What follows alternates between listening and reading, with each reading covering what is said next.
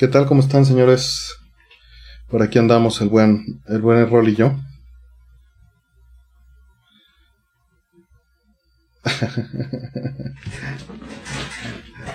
Aquí andamos. Aquí andamos. ¿Cómo estás, Rol? Qué gusto verte.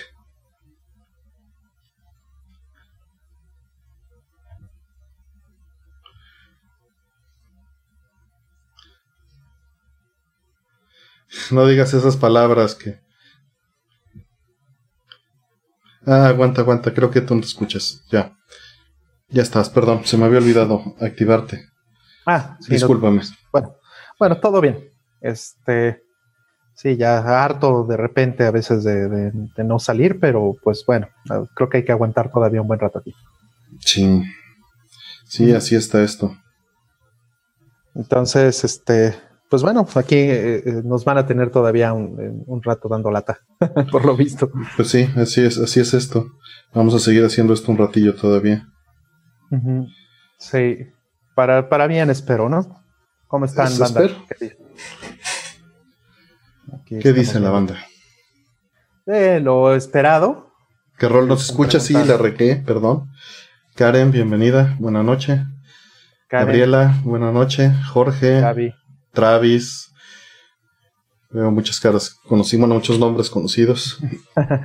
Avatars conocidos. Enki Game, sí. Alberto Campos. Eh, varias personas por ahí. Ahí está un, tal Lorenzo.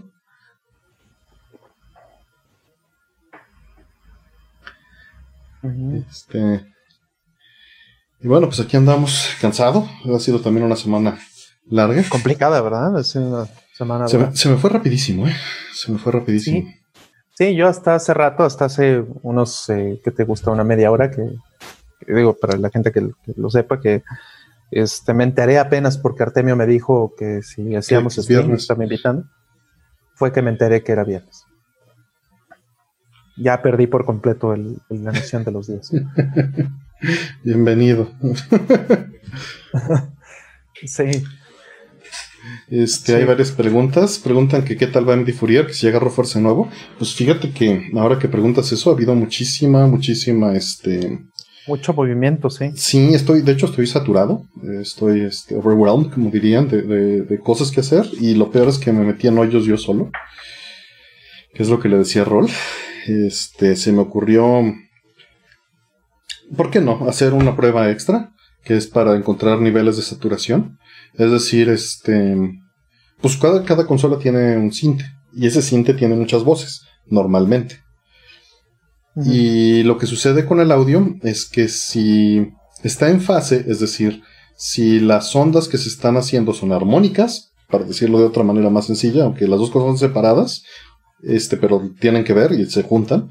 Si está en fase y si es armónica, eh, las ondas se suman y se puede duplicar, triplicar, cuadriplicar el volumen y puede causar este saturación. Y esa saturación pues, pues es indeseable, ¿no? Entonces se me ocurrió hacerlo para PC Engine y hacer una prueba de, nivel de saturación. Esto porque pues allá afuera hay muchos amplis que se están haciendo, modificados, eh, para modificar consolas. Y también porque proyectos como Mister en particular les pidieron que le pusieran una opción de audio boost, ¿no? A, a ciertos canales. O que tú puedas subirle y bajarle el volumen en otras consolas como las de analog. Y al hacer esto, pues puedes causar saturación en, algunos juegos, ¿no? Entonces la prueba es para ir tocando un, un, este, una nota principal, un tono principal, luego ir agregando armónicos eh, cada 30 cuadros y luego mover las fases de todas las, este, de todas las señales aleatoriamente para tratar de obtener pues, los mayores casos posibles de desfase y fase y ya cuando están prendidos eso todos los canales, ¿no? Y con fin de, obtener si se puede llegar a la saturación eh, con algo eh, elemental, ¿no? Pero que trata de cubrir todos los casos. Mm. Y bueno, pues programé eso para PC Engine, no hubo, no hubo tanta bronca, nada más me tardé cuatro días. Porque salieron siempre imprevistos, siempre salen imprevistos, ¿no? Ay, ni me digas, siempre, siempre, siempre, siempre. Yo estoy, sigo, sigo atorado todavía con, con mis pruebas, este, para poder liberar ya el tema de este de PlayStation 1. Pero bueno, dándole a las pruebas, salen y salen y salen casos especiales, ¿no? Exactamente. ahorita me estoy peleando con temas de, volúmenes. Y este, de balance, ¿no? Me decías. De balance, de distorsión, eh, etcétera. Pues porque, vamos, eh, en estas cosas, este, si quieres hacer una prueba que sea fidedigna y que la gente pueda utilizar como referencia, pues tiene que ser buena, ¿no? O sea, el estándar tiene que ser alto. ¿Sabes qué? Que ahorita, no te lo había dicho, pero una manera que en la que yo encontraba eso, por ejemplo, en Nintendo 74, era en un emulador, en el debugger, meterme y ver cuáles son los parámetros por defecto que se utilizaban. Entonces, este, ver esos registros y pues tratar de modificarlos, ¿no? Y dejarlos igual que en el promedio de los juegos. Sí, este, eh, he estado aprendiendo a usar emuladores en esta semana, justamente por eso, porque este, en hardware eh, la prueba funciona razonablemente bien, pero eh, yo sé que todo el mundo me va a preguntar eh, cuando empiece a, distribuir este tipo de cosas, oye, este, probé el emulador no sé qué, o probé esta cosa y la quise comparar contra mi consola y mi consola tiene este problema, o, este, el emulador le encontré no sé qué, y, entonces van a empezar a llover gráficas que, con cosas que no tendrían sentido si no estoy seguro de lo que estoy haciendo y de lo que está pasando. Entonces, digo, estoy seguro que estás metido en el mismo problema ahorita, pero este, pues bueno, sí, una gran parte del desarrollo es, es probar, ¿no? Sí, es de hecho el 90% del desarrollo de estas cosas es probar, cubrir todos los escenarios y tratar de hacer las cosas correctamente o por lo menos justificarlas, ¿no? Justificar el por qué tomaste esas decisiones y si no, poner opciones para que puedan brincar entre las cosas que parecen fundamentales, ¿no? Exacto, va a salir, como dice Karen, va a salir alguien diciendo, oh, lo probé en la Pandora y no jala, brother. y este.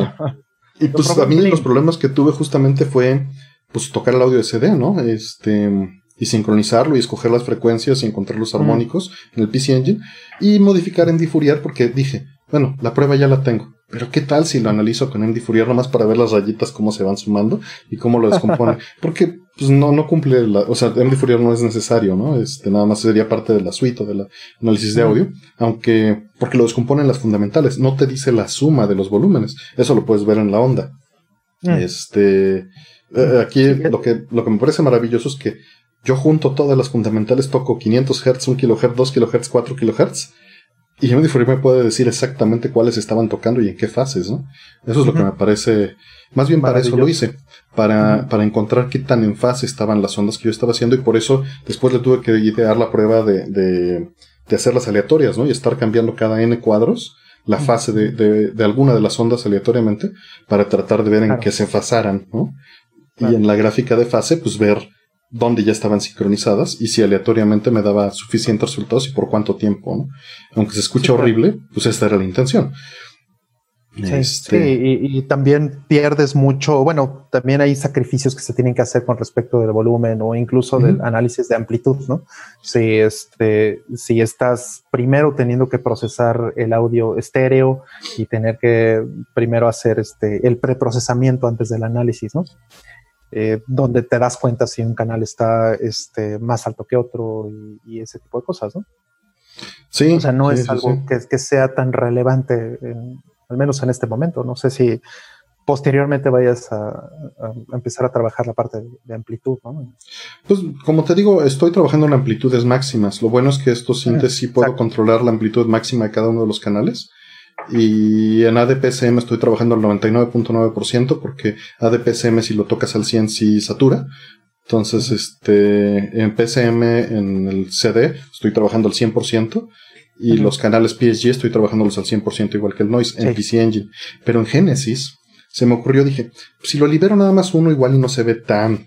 Ve, en lugar de publicar lo que ya tengo listo, digo, voy a hacer la de Genesis.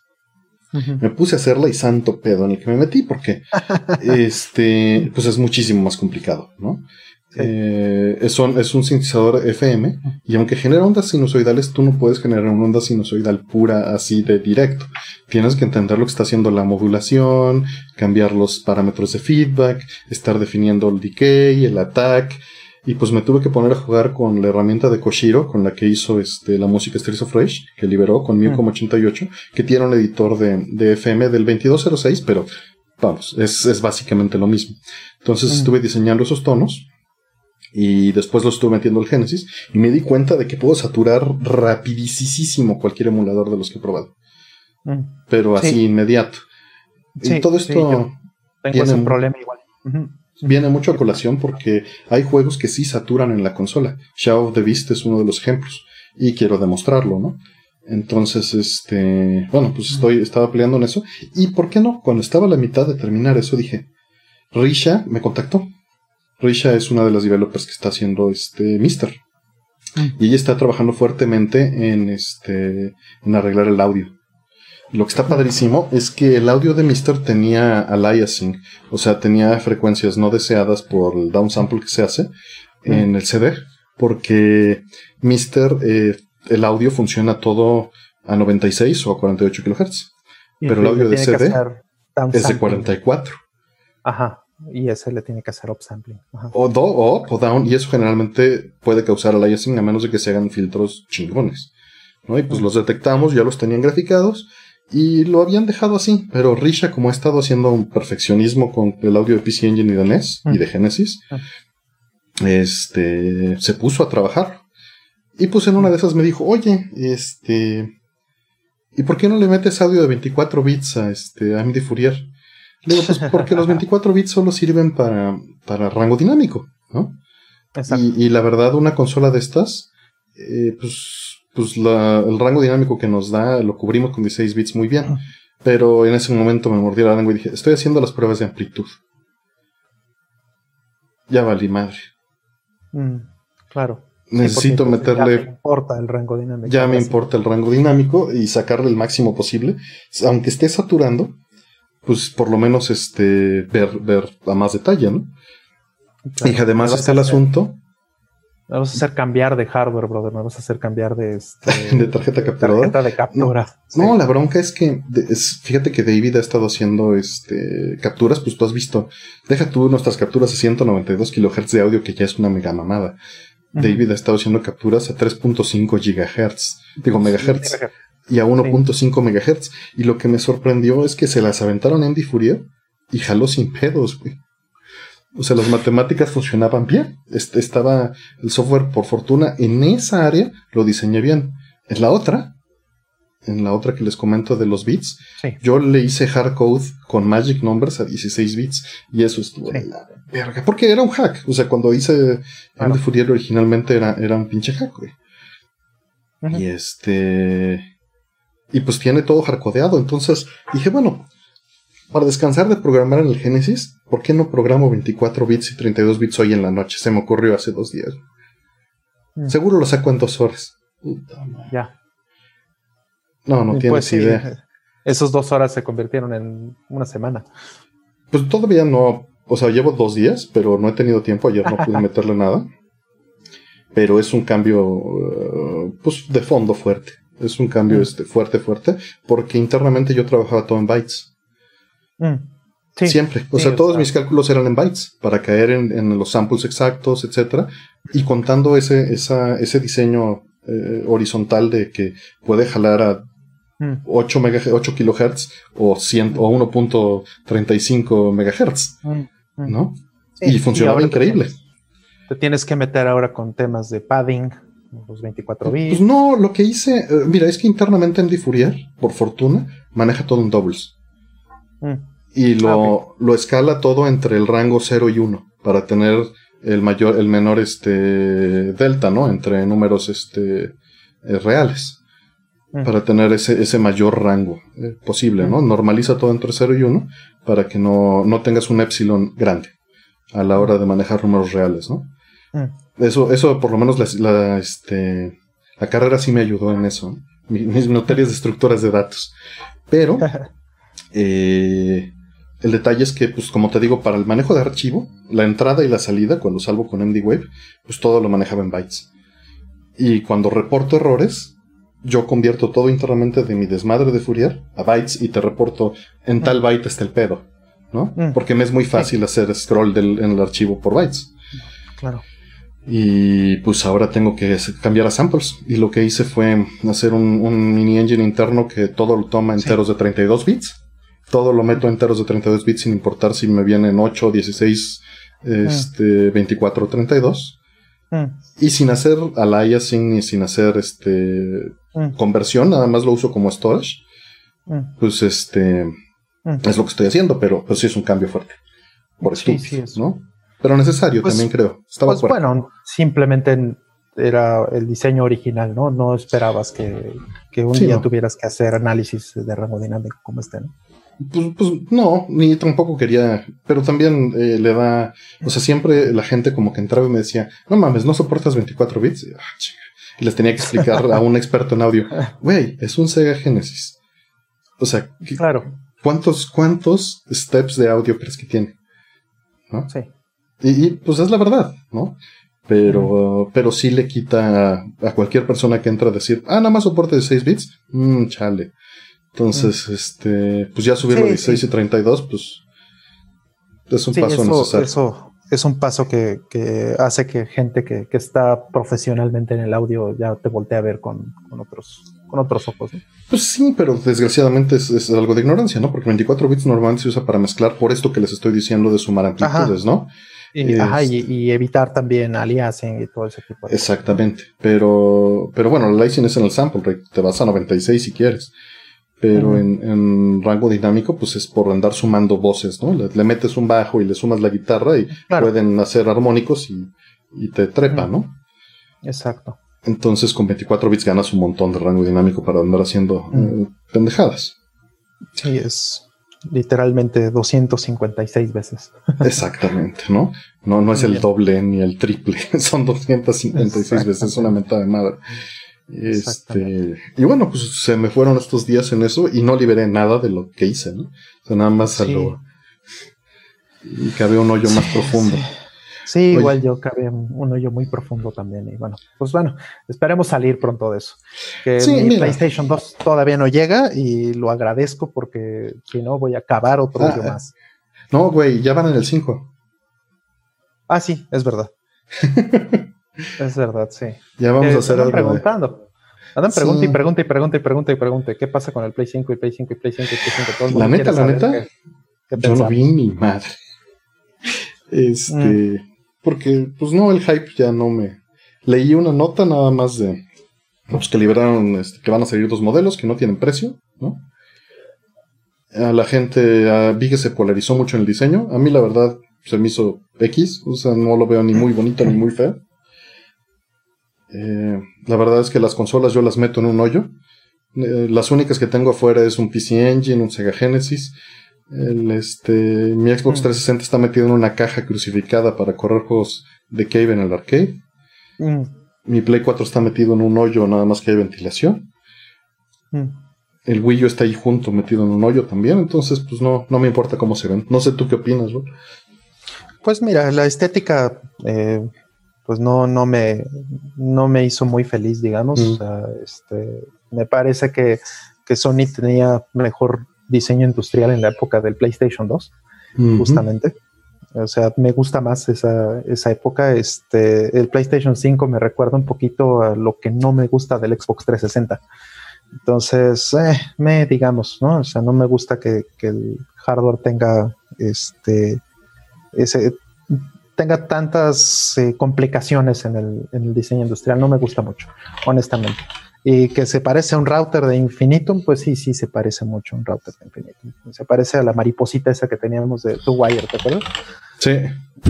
En, los 2000. Este, y bueno, pues vamos, eso, eso en la parte del diseño. En las 12 consolas que van a salir, eh, pues eso es indicativo de dos cosas. La primera es que si te están vendiendo dos consolas, una sin el, sin el lector este, óptico, significa que la que tiene el lector óptico, pues sí va a ser bastante más cara. Entonces están eh, segmentando para poder tener una consola que, sea, que tenga un precio aceptable. ¿Quién sabe? ¿Qué tal si pasa al revés? ¿Qué tal si es más cara porque tiene el SSD Ultra Plus whatever de y es más caro el, doble de disco que lector. Y eso creo que es un hecho. Eh, no lo sabemos porque de todos modos los juegos que tengas en Blu-ray los tienes que instalar, sí o sí. Porque si no, no puedes aprovechar las ventajas del... del sí, sí, sí, claro. Sí, el Blu-ray es una medio distribución, eso es clarísimo. Totalmente. Entonces, este, no han confirmado. Yo no sé si, si en algún momento alguien dijo que, este, que la consola que es Digital Version va a tener más eh, espacio de, almacenamiento en el Solid State. Pero creo que no, ¿eh? O sea, hasta donde yo sé, no, no han hecho este, ningún. Pues se me haría lo lógico, ¿no? Mm, yo diría que no tanto, porque, de nuevo, el Blu-ray no es más que para eso, más que para. O sea, el, en términos de uso, el número de juegos que compras, si, te caben 10 juegos en, este, en la versión este, de Blu-ray, te caben igual 10 juegos en la versión digital. Son básicamente lo mismo, ¿no? Entonces podrían, pero... Entonces tú dices que la versión digital va a salir con disco más chico, sin drive y más barato. Mm, no, sin drive y, con el disco del mismo tamaño. Eso es lo que yo pienso. Y más barata. Yo creo que va a salir más barata, sí. con el doble de storage al mismo precio. Mm, esa también es una buena hipótesis, sí. Ahora, precios, eh, pues mira, este, creo que tú y yo gastamos 5 mil pesos en el PlayStation 3, en el PlayStation 4, ¿verdad? sí, sí, así es. Como lo compramos en Liverpool en una de las ventas nocturnas. Sí, y, nos costó 5 mil pesos. Y eso es cuando el dólar estaba en 12 pesos o algo así. Sí, pero fue con, un montón de descuentos del Día del Padre, de hecho. Ajá, o, algo así. Este, sí, este, pero el dólar estaba mucho más barato, ¿no? Básicamente estaba a la mitad de lo que está ahorita, ¿no? Más o menos. Entonces, pues considerando eso, yo creo que la consola en México sí va a estar tranquilamente entre los 14 y los 16 mil pesos, ¿no? No sé qué piensas. Pues es muy probable. Es muy probable. Este, preguntan, ¿el Sega Genesis es una buena consola retro? ¿What? retro. Pues salió apenas, ¿no? sí, bueno, el, mini sale apenas. Ese sí podrías decirle retro, literalmente, ¿no? Por menos el diseño. Pues, eh, pues bueno, si tienes un, Sega Genesis ahorita, no, me imagino, una, vamos a pensar en una persona que nunca había tenido ninguna de las consolas de 16 bits. Vamos a pensar en alguien que, este, que llegó nuevo a esta, a esta, este, eh, digamos, a, estas consolas o a esta generación de, de consolas de 16 bits qué complicado, ¿no? Para una persona que, llega a una visita. O sea, ¿qué le recomendarías? ¿Le recomendarías que Depende del género que le guste. Si le gustan los RPGs, que se vaya al Super NES. Si le gustan juegos de acción, que se vaya a un Genesis. Así muy, muy broad, ¿no? O por ser que. Y en, hardware, probablemente lo mejor sería recomendarle algo como lo de Analog, ¿no? O lo de. pues, pues quién sabe, sí, exacto. Ahorita, fíjate que sí estos días he estado usando Mister este, conectado directo a la tele. Y, y, eh, la ventaja que tiene es que es extremadamente cómodo. Y el tiempo de buteo es nulo. En Analog tienes algo de tiempo de buteo de la, del aparato porque el, el transfer al FPGA es este es más lento, porque el FPGA que tiene Mister pues, está más mamado, este, a final de cuentas. Sí, pues sí, es ligeramente más caro, obviamente, ¿no? No, no ligeramente, como el triple, man cuádruple. No, no, pero es porque está subsidiado, ¿no? sí, sí, pero bueno, o sea, si tú quieres comprarlo sin subsidio, vale cuatro veces más que el, Vale tres o cuatro veces más. Que lo que vale el, de Analog, ¿no? Ajá. Ahora tienes pues, algo mucho más rudo por poquito más dinero. Las ventajas del de Analog es que es este plug and play, eh, tienes los cartuchos, conexión al Sega CD o a, otros dispositivos, y este. Y, y pues está bonita, ¿no? Digo, no digo que Mister esté fea, simplemente es, es más este. Pues hay mucho dinero metido en el diseño industrial de las consolas de analog. Y en Mister este, tienes los cases que están hermosísimos, pero pues es un cubo, ¿no? Mm. Eh, que a mí me gusta mucho, está muy bonito. No, no es que. Nada más estoy tratando de acentuar las ventajas de cada uno de los lados, ¿no? Pero la, la ventaja de pues que Mister te jale, pues si quieres con el disco de red por SIF o este o de un disco duro o de SD card o te saca por RGB y, y por compuesto, digo, por este HDMI al mismo tiempo, pues está cañón. Mm. Pero pues si quieren usar sus cartuchos reales, pues que usen analog. Ahí sí no hay. Mm. Porque pues, si no tienen que comprar con qué dompear y bueno. Sí, claro. Sí, es, también muy complicado ese rollo. obviamente, pensando en, no ir por la piratería ni nada de eso. Exacto, es, es dependiendo mucho de sabores, ¿no? De, lo que te gusta, a final de cuentas. Sí. Sí, este, bueno, ¿qué más sobre...? Pues te preguntan que cuál fue la primera placa arcade que tuviste. Ah, la primera placa arcade que tuve fue en los noventas. No estoy seguro si fue la placa que tengo de Mr. Do o este Tortugas Ninja. Una de esas dos fue la primera, ya no me acuerdo. Pero bueno, sí fue hace muchísimos años. Y eh, tuve poquitas placas durante muchos, muchos años hasta que me empecé a hacer después de CPC2 y de, y de muchas otras cosas, ¿no? Pero creo, si no me equivoco, sí, o sea, estoy casi seguro que fue la de Mr.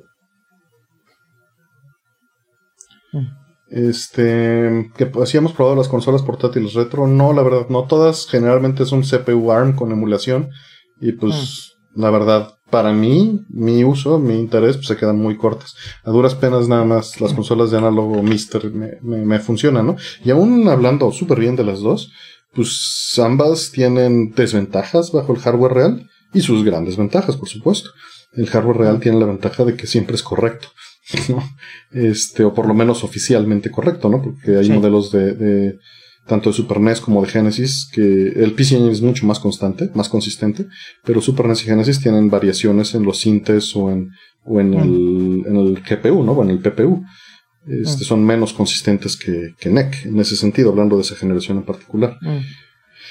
Y, y, bueno, Mister va avanzando y la ventaja que tiene es GPL, pero pues todavía tiene muchos detalles. El Neo Geo, como menciono en el chat, funciona increíble, pero pues, la verdad es que todavía faltan cosas que ajustar. Va súper bien, ahí vamos. Mi intención es que pueda, así como dice el doctor Mink, este, pues no sacar mi Neo Geo, ¿no? Eso estaría increíble, pero justo por eso estamos tratando de trabajar. Yo me estoy incluyendo, pero pues a duras penas ayudo con un poquito de audio, ¿no? Mm. Este, sí, es un trabajo increíble el que está haciendo. No, no están haciendo un, trabajo maravilloso. Todavía falta, pero ahí va. Igual Analog, este, hicieron, hicieron favor de, de, regalarme un DAC, fíjate. Este, el buen ah. Rafael Suárez, aquí en México, me, consiguió un, un, DAC y me lo regaló, me lo mandó. Hice pruebas y este, funciona increíblemente bien. Eh, el video sale en el frame rate adecuado, el audio ya sale con el pitch adecuado, como esperábamos que sucediera de las pruebas, pero no tiene los filtros para que suene como la consola original. Si no tiene, eh, no tiene filtros porque a, a Keptris le gusta que el audio salga digital puro. Y eso es nuevamente no una, ni su, ni incapacidad de parte de Keptris, ni incapacidad del hardware.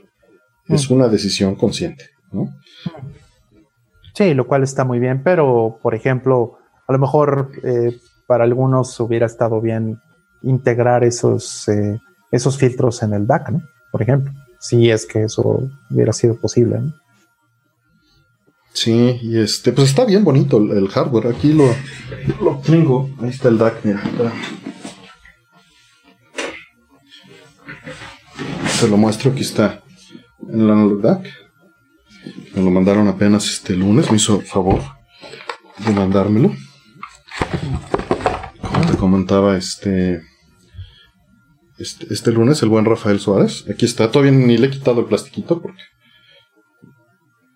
medio se alcance a ver. Tiene eh, salida de, poder para, para darle poder a la consola de analog. Entrada HDMI para que entre el HDMI de la consola de analog. Hmm. Este switch para cambiar en NTSC PAL entrada de poder por USB, necesitas uno de 2 amperes como el que trae cualquier consola, salida de audio estéreo, analógica, no tiene óptico, este, porque pues es analog DAC, y salida RGB, que pues es básicamente lo mismo que te ofrece Mister o lo mismo que te ofrece el analog en T-Mini, para que tengas audio, este, digo, video en, desde compuesto, que es una ventaja enorme que no tiene, no tiene Mister. este, hasta RGB, ¿no? Pasando por S-Video. Eh, ahora, Mr. sí te ofrece también ciertos filtros que están increíbles, como el filtro adaptativo de compuesto sobre RGB, que se ve increíble. Se ve muy bonito. No sé si lo has visto, este rol. No, no lo he visto. Eh, ¿Ves que cuando usas video compuesto, por ejemplo, en cascadas o en, este, en sombras, en el Genesis ah, en particular, este, se usa dithering. banding. Bueno, no, bueno, sí, en compuesto tienes banding y adrede y te da más colores y te da transparencia, ¿no? Como las nubes en Crusader of Senti, por ejemplo. Las cascadas en Sonic. Este, Exactamente. el, cielo en Acracer. Ah, exactamente. El Super Nintendo todavía no lo tiene el filtro en Mister, pero el Genesis ya lo tiene y es adaptativo. Entonces ese smearing o ese blurring solo lo aplica cuando encuentra patrones de dithering con transparencia. Mm. Mm. Y por hardware, por FPGA, bueno, por hardware, por FPGA programable. Entonces, mm. este, se ve muy bonito. Y bueno, aquí tienes la ventaja de que puedes sacarlo en un compuesto súper puro, ¿no? Que sería imposible con un, con un encodificador este, normal. Entonces, tiene sus ventajas y desventajas. La desventaja del DAC es que es este es aparatoso, ¿no? Tienes el DAC, tienes la consola y pues bueno, ya te armaste de un lo, tienes que tener aparte. No he probado el DAC con el 32X, me preguntan porque no tengo el cable. Necesitas un cable mm. especial para conectar el, o armarlo, el DAC al 32X. Mm. Al Mega SG, ¿no? Eh, entonces, bueno, cada una tiene sus, sus ventajas y desventajas que no son este pues no son poca cosa. O sea, cada quien eh, eh, le va a tener que, buscar, ¿no? Porque. Claro. Sí, sí, digo, por eso trato de resaltar las, las, ventajas y desventajas de cada una. Sí. Sí, yo creo que este, muchas cosas son preferencias también, ¿no? Efectivamente. O sea, incluso desde el punto de vista de si quieres usar scanlines, qué tipo de scanlines, eh, etcétera, también eso es una, este, una preferencia, ¿no? Que ahí sí pues, creo, Mister tiene mucho mejores scanlines que, que Analog, ¿no? Porque tienes muchas opciones, son filtros programables. Sí, creo que Analog en ese sentido este, han hecho un trabajo relativamente pobre eh, con los pues suficiente, ¿no? Nada más. Y mira que lo han mejorado mucho. O sea, eh, cuando salió la primera versión del Super NT, los scanlines eran horribles y en una versión, este, una actualización de firmware, eh, cambiaron por completo el engine de, de, Scanlines y se ven bien, ya se ven bien. Se ven muy bien. Pero es, este, únicamente en ciertas resoluciones. O sea, están diseñados para, el 720. 720. No están diseñados realmente para el 1080. Y, en Mister también tienes limitantes. Lo ideal es que no le pongas scaling vertical para que los scanlines se vean bien y funciona bien en cualquier resolución. Pero lo que tienes que hacer es justamente no llenar la pantalla en vertical, sino que sean integer scaling en, vertical. Y hasta el momento no puedes usar, hasta donde yo sé, igual estoy equivocado, eh, tiene una opción para hacer interpolación horizontal eh, pero no la puedes usar combinada con Scanlines porque es el mismo filtro. Pero por lo que oh. entiendo, se puede diseñar un filtro que tenga las dos cosas. Y tienen cientos de filtros de Scanlines para, para meterle gamma integrado con curvas adaptativas para simular CRT en HDTV. Eh, sí, para simular Bloom, por ejemplo, ¿no? sí, pero para simular la curva de gamma del CRT en HDTV.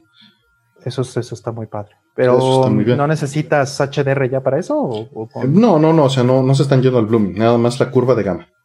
Nada más con la pura curva, Exacto. Ok.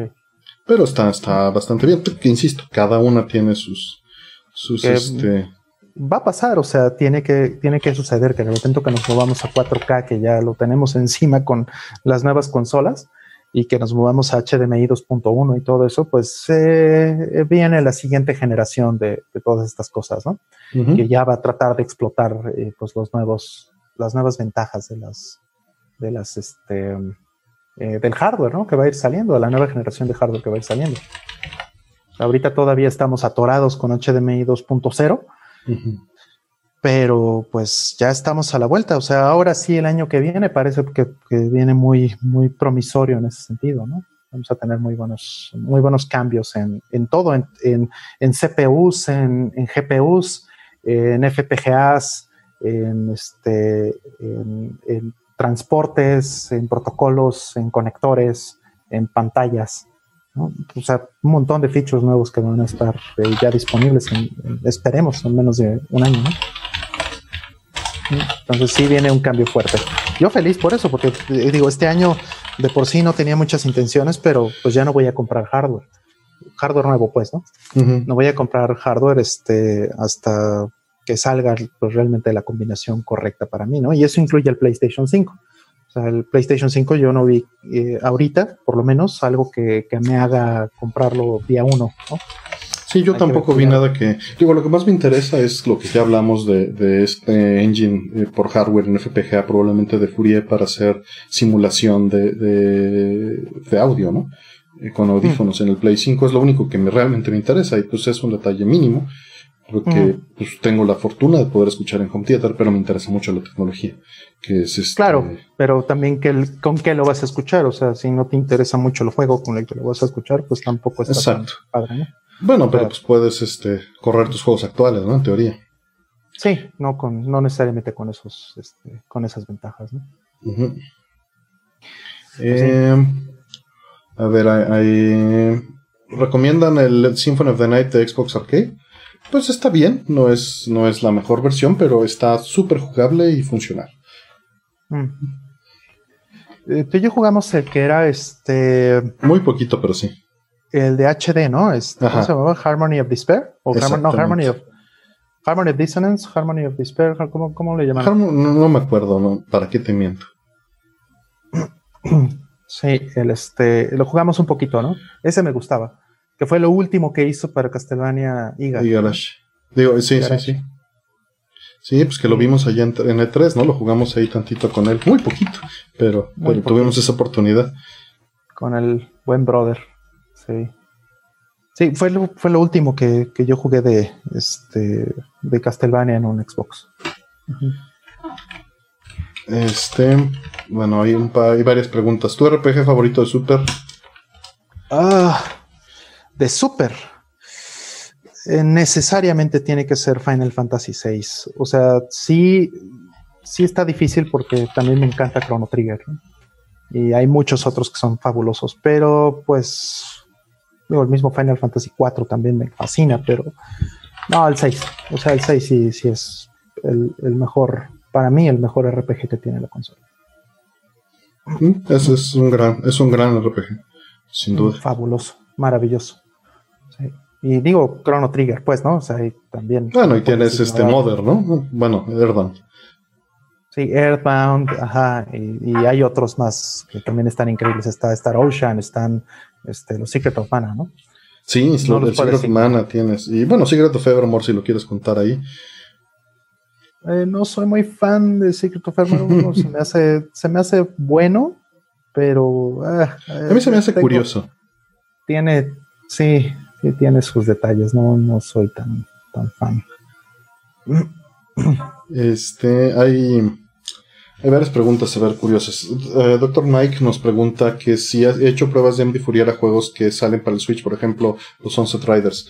Bueno, de entrada, me es imposible porque no puedo correr una ROM eh, adentro del emulador que tenga MD Fourier. En segunda, no existe tal ROM todavía. Mi intención sí es que haya ports de MD Fourier para todo el hardware que se pueda, pero se necesita hacer un patrón específico diseñado con cuidado Mm. Yo he diseñado los pocos que, yo he publicado con mi comprensión, pero hay personas que, tienen muchísimo mejor este entendimiento mm. del hardware y de sus limitantes, gente que escribe eh, emuladores o gente que escribe sintetizadores, mm. que está ahí en, el canal, que pueden diseñar pruebas mucho más interesantes. Y bueno, la intención es que se haga una prueba de este tipo para cada placa arcade y para cada consola. Pero pues si no puedo correr la ROM en el emulador, no puedo evaluar pero no esperes que sea muy bueno. A final de cuentas, hasta ahora se ha demostrado que toda la emulación de audio que hay allá afuera, salvo lo que se ha hecho este año, es relativamente mala. Y bueno, la de Billu, bueno, el autor antes conocido como Billu, este, es muy buena en general. Ya se cambió el nombre como Prince. Sí, es, Ares ahorita. Y de hecho es Ares por, por Alex de Lunar. Mm. Es Ares, pues. Mm, sí, sí. Este. Yo creí que era Ares de Ares, ¿no? Ajá. Sí, sí, yo también, pero qué bueno que lo clarificas. Sí, sí, me enteré apenas hace unos días que, lo mencionó. Este. Preguntan: ¿Qué consola mini tiene buena resolución y óptimo rendimiento? Ah. De entrada todas son 720p, entonces pues ninguna tiene más de 720p, lo cual en teoría no es malo, porque es un 3x en íntegro vertical, ¿no? sí, aunque después tiene que volverse a, a, este, a, escalar a 1080 y pues otra vez, esos son 50% nada más, ¿no? Exacto. no, son, no son enteros. Este, pero, pues mira, para, para mí, ambas, bueno, todas, empezando desde el NES hasta el PC Engine que acaba de salir, todas tienen sus efectos en performance, pero puede ser perfectamente suficiente para ti, no tienes que irte por eso. O sea, si, si las has probado y, no sientes, y los problemas normalmente son input lag, problemas de emulación de audio, que todas son bastante malas en emulación de audio, o bueno, malas en un estándar actual. En un estándar de hace 10 años tienen muy buena emulación de audio. Este, y bueno, todas tienen input lag, todos tienen display lag y todas tienen audio lag. De que incluso brincas y bonk empieza, empieza a escuchar el sound effect cuando ya estás en el tope del brinco, ¿no? Eh, Qué espanto. pero puedes no notarlo y puede no importarte. Entonces, como hemos dicho ya varias veces aquí en estos videos, eh, por las licencias están increíbles. El costo por una licencia legal de cada uno de esos 30 o 20 juegos que trae o 40 que trae cada uno está este sí. está increíble. Sí sí sí sí. Sí buenísimo. Que a propósito ahorita que mencionas licencias em, hace un par de días estaba descubriendo eh, las licencias que tienen en, en GOG en GOG en esta tienda eh, de juegos online eh, que son este, libres de DRM, me encontré que, tenían eh, muchos juegos, bueno, no, no tantos, unos 20 juegos de SNK. Ah, cierto, sí me dijiste, claro. Y ahorita están en barata, entonces están en, en, este, en 60 centavos de, de dólar. O sea, no manches, son nada, son menos de 15 pesos, 14 pesos por, por, este, por tener Twinkle Star Sprites o por tener este, alguno de los 4 o 5 este, Metal Slugs que tienen ahí, o King of Fighters, o este, tienen Star, tienen Blazing Star también. Eh, o sea, tienen, tienen muy buenos juegos y todos están en descuento. Tienen los dos Last Blades también. Eh, y entonces, pues, eh, están a, a nada. O sea, por 100 pesos te llevas unos juegasazos, ¿no? Y esos juegos, eh, o sea, finalmente como son DRM free, bajas el, el ROM, es, este, es legal, evidentemente, y entonces, pues si tienes cómo, puedes extraer ese ROM y ponérselo a una consola, ¿no? De verdad, por ejemplo, si tienes un cartucho para Neo Geo o algo así, se lo puedes poner un cartucho, o si quieres usar un emulador mejor que el que tenga GOG o quieres usar algo más interesante como o sea, Mister o algo así, pues puedes, este, puedes hacerlo. la licencia es tuya, ¿no? Entonces, esto, eso está buenísimo. Ahí se los recomiendo mucho que les den una checada este, la página de, de GOG porque están en, barata y pues esas sí son licencias buenas.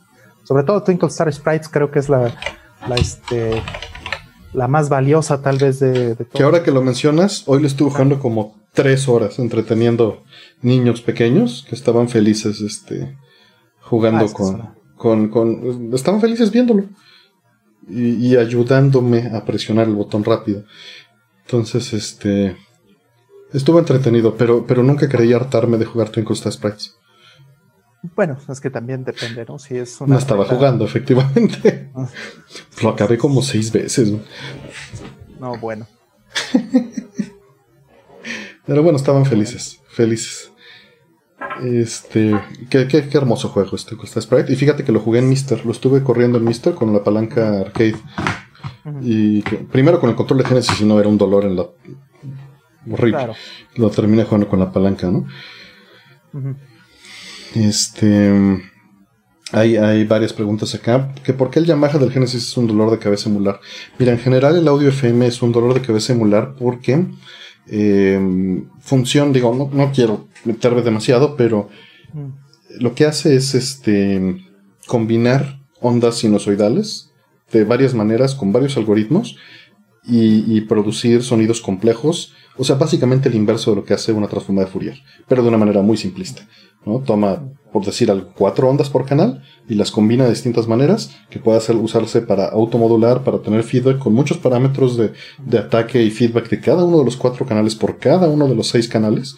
O sea, estás hablando que tiene 26 por 4, 24 generadores de onda sinusoidal que puedes estar combinando para tener seis canales finales, ¿no? O cinco si uno lo dedicas a PCM. Y, y, el detalle es que esas ondas sinusoidales no son perfectas. Y no son perfectas porque el chip no er, era, imposible tener el, el, silicio, los transistores para generar esas ondas sinusoidales en tiempo real con la tecnología de, de los 70s y de los 80s a final de cuentas, que, que fue en donde terminó el Yamaha, pero cuando se creó la, la modulación de audio por frecuencia modulada, por FM, eh, pero imposible tener ese tipo de información. Y lo que hicieron fue algo súper, eh, pues, eh, como siempre, un, un, hack maravilloso que se basa en la matemática y en la física y es tener una tabla con aproximación ya en logaritmos de un cuarto de la onda aproximado en números enteros. Entonces, no es exacto. Y la onda sinusoidal que se genera no es perfecta, pero es característica. Y cada uno de los chips tiene una tabla distinta.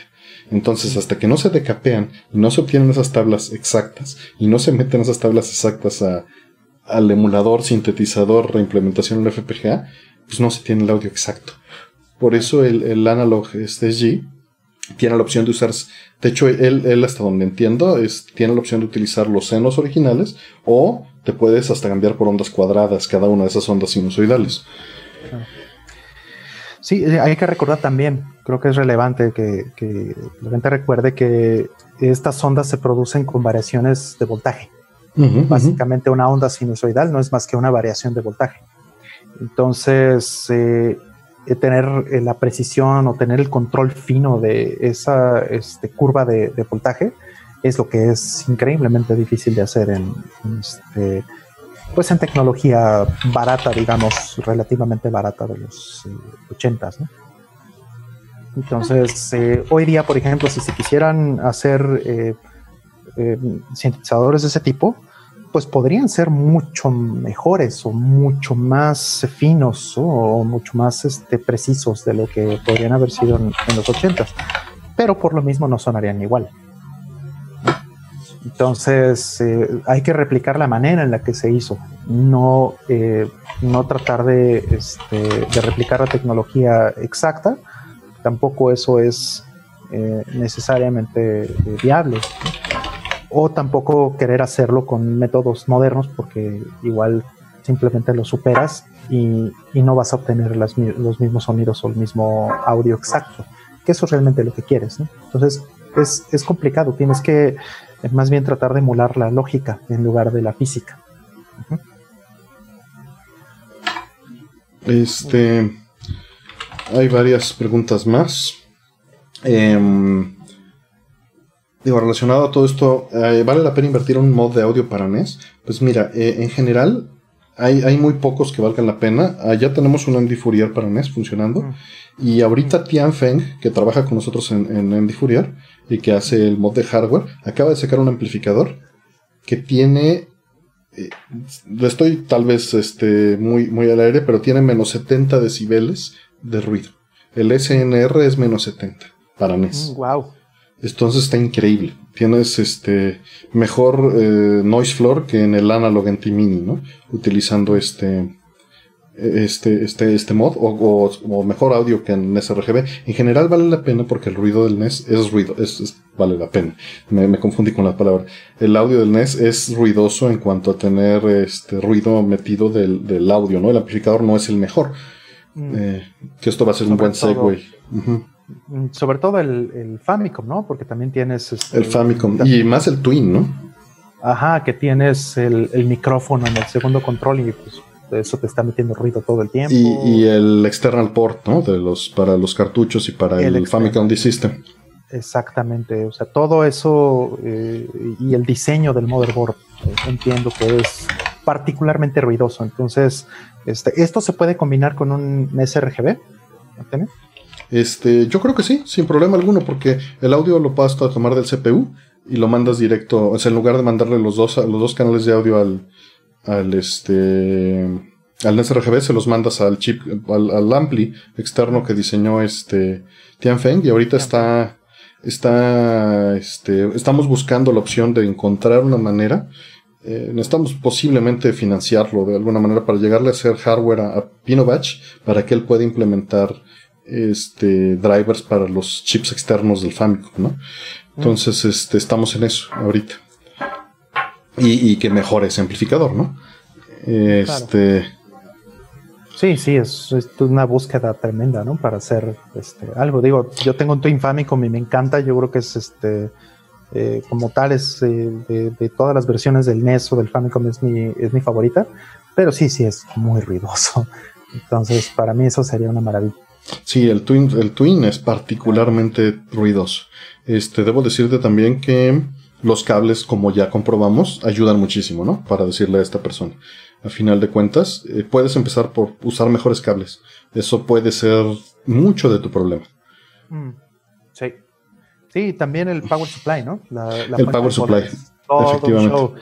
Ya hablamos en, en videos anteriores de, de, las fuentes de poder este, lineales que hay allá afuera y que son con tecnología moderna y que funcionan muy bien y son compatibles con las consolas eh, actuales y eso pues eh, es, maravilloso, ¿no? Este, hacen una diferencia muy grande en el, en el NES y en el Famicom especialmente.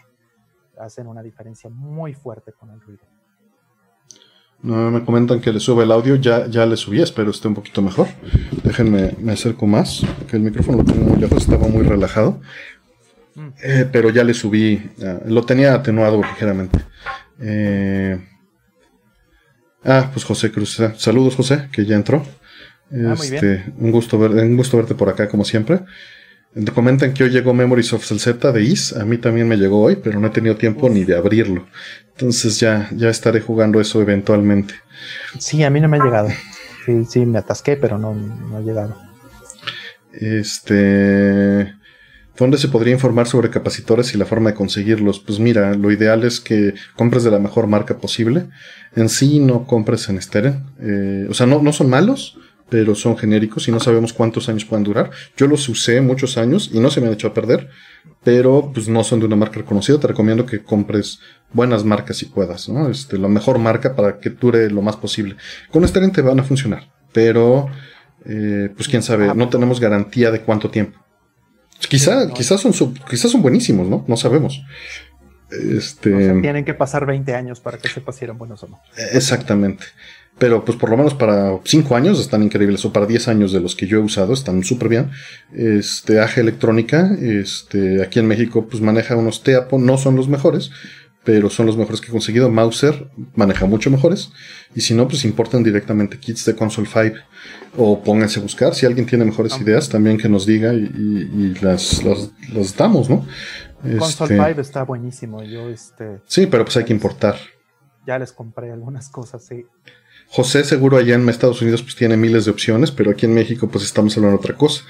Sí, este, hay poquitas opciones en realidad. Sí. Este. Bueno, tenemos un montón de preguntas atrasadas, pero cañonas. Eh, preguntan que qué tal emuló el Yamaha de Mega SG Keptris. Súper bien, nada más, insisto, eh, no está filtrado. Eso es lo único que no tiene. No tiene los filtros que eso digo, hay, tengo una opinión y, creo que es este, objetiva, pero es una opinión, ¿no? A final de cuentas, yo opino que se debe de tener la opción de tener los filtros para simular el audio original, que por algo están los filtros en la consola original. Y Keptris no le quiso poner, o sea, sí tiene una opción de filtro, pero no es la misma. Su intención no era hacerlo perfecto, era hacer lo que a él le gustara. Y está súper bien, no, no estoy diciendo que sea malo, está súper bien el audio del Analog SG, nada más Mister pues, lo aplasta en esa opción porque te da te da muchas opciones. Te da entre escoger este, el modelo 1, el modelo 2 y el filtro está tuneado, ¿no? Entonces eh, lo tunearon, lo tuneó Risha con MD Fourier y, la verdad está muy bien. Les quedó este, les quedó súper bien. Eh, hablando de eso, eh, hablando de audio todavía, nos preguntaban por aquí, dejen nada más encuentro la pregunta porque las tengo copiadas. Eh, Dice, tengo un Astro City, ¿hay manera de mejorar su sonido? Pues mira, de entrada, eh, pues tienes que, considerar que las placas arcade no tienen el mejor sonido posible.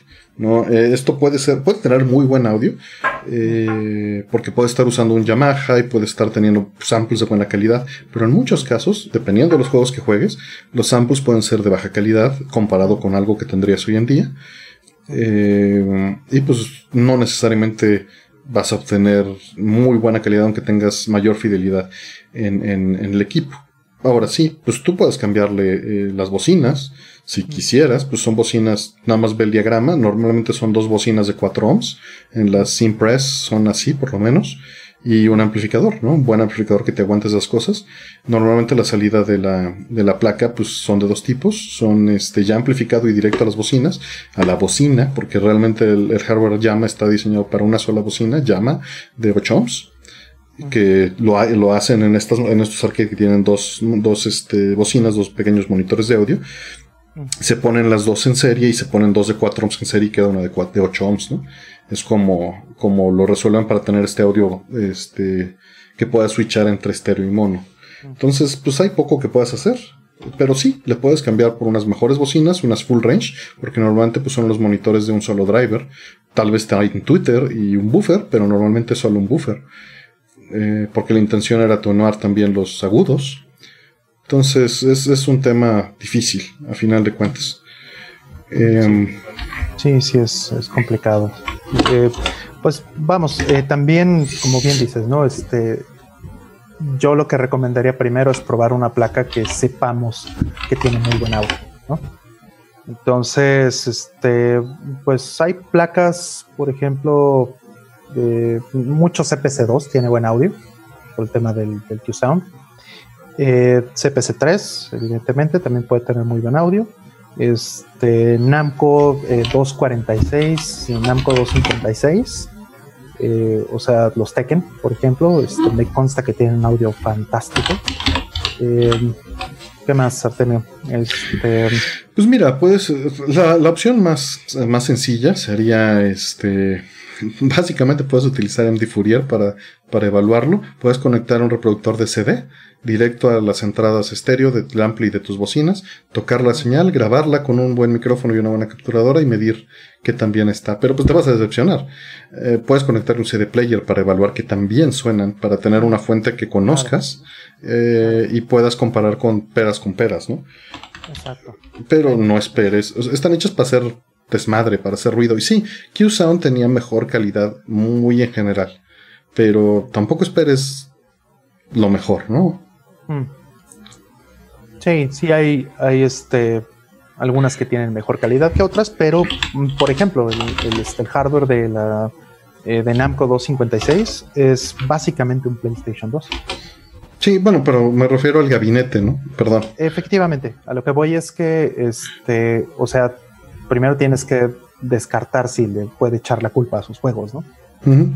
O a sus placas. Entonces tienes que tratar de buscar la mejor calidad que puedas en cada punto. ¿no? Entonces empiezas por la placa, la mejor que puedas, después empiezas a probar tu amplificador, después empiezas a, probar tus bocinas. Y, mira, te comenta José Cruz que de las que él les ha dado servicio, que todas tenían el cartón roto. El cartón. Del, o sea, el driver. El cono. El cono, sí. Uy, qué horror. Entonces, pues habría que o, darle servicio o cambiarlas, ¿no? Sí, puede ser que la, este, que la bocina venga rota, claro. Sí. sí. Entonces hay que parcharla o hay que cambiársela o hay que ver qué es lo que se hace, claro. Sí, mira, conozco bien ese, ese escenario, tristemente. Con eso crecí. sí, este que si puedes subir un poco más tu audio, porque a mí me hicieron subirlo ahorita y yo ya no te ah. puedo subir más en, digital. Ok, déjame este, subir un poquito más aquí. A ver. A ver, déjame checar mis niveles para ver si no estoy este, saturando. Ajá, sí, este, Mientras les contesto un par de, preguntas más. Ajá. Eh, Ahí, me debo escuchar mejor. Sí, ya subió tu volumen considerablemente. Ok, listo. Este. Dice que tiene un PSP descompuesto, que si saben dónde podemos conseguir un lector UMD, híjole, no sé, tal vez en Mercado Libre haya. Busqué ahorita en AG Electronics y no encontré, si no, pues eBay, man. No, no, no veo muchas opciones. Sí, es curioso que Aja Electrónica tenía este todo. Tienen, sí, tienen todavía piezas, pero no el drive UMD, ya no lo tienen. Mm. O sea, se acabaron y ya nunca se restoqueó.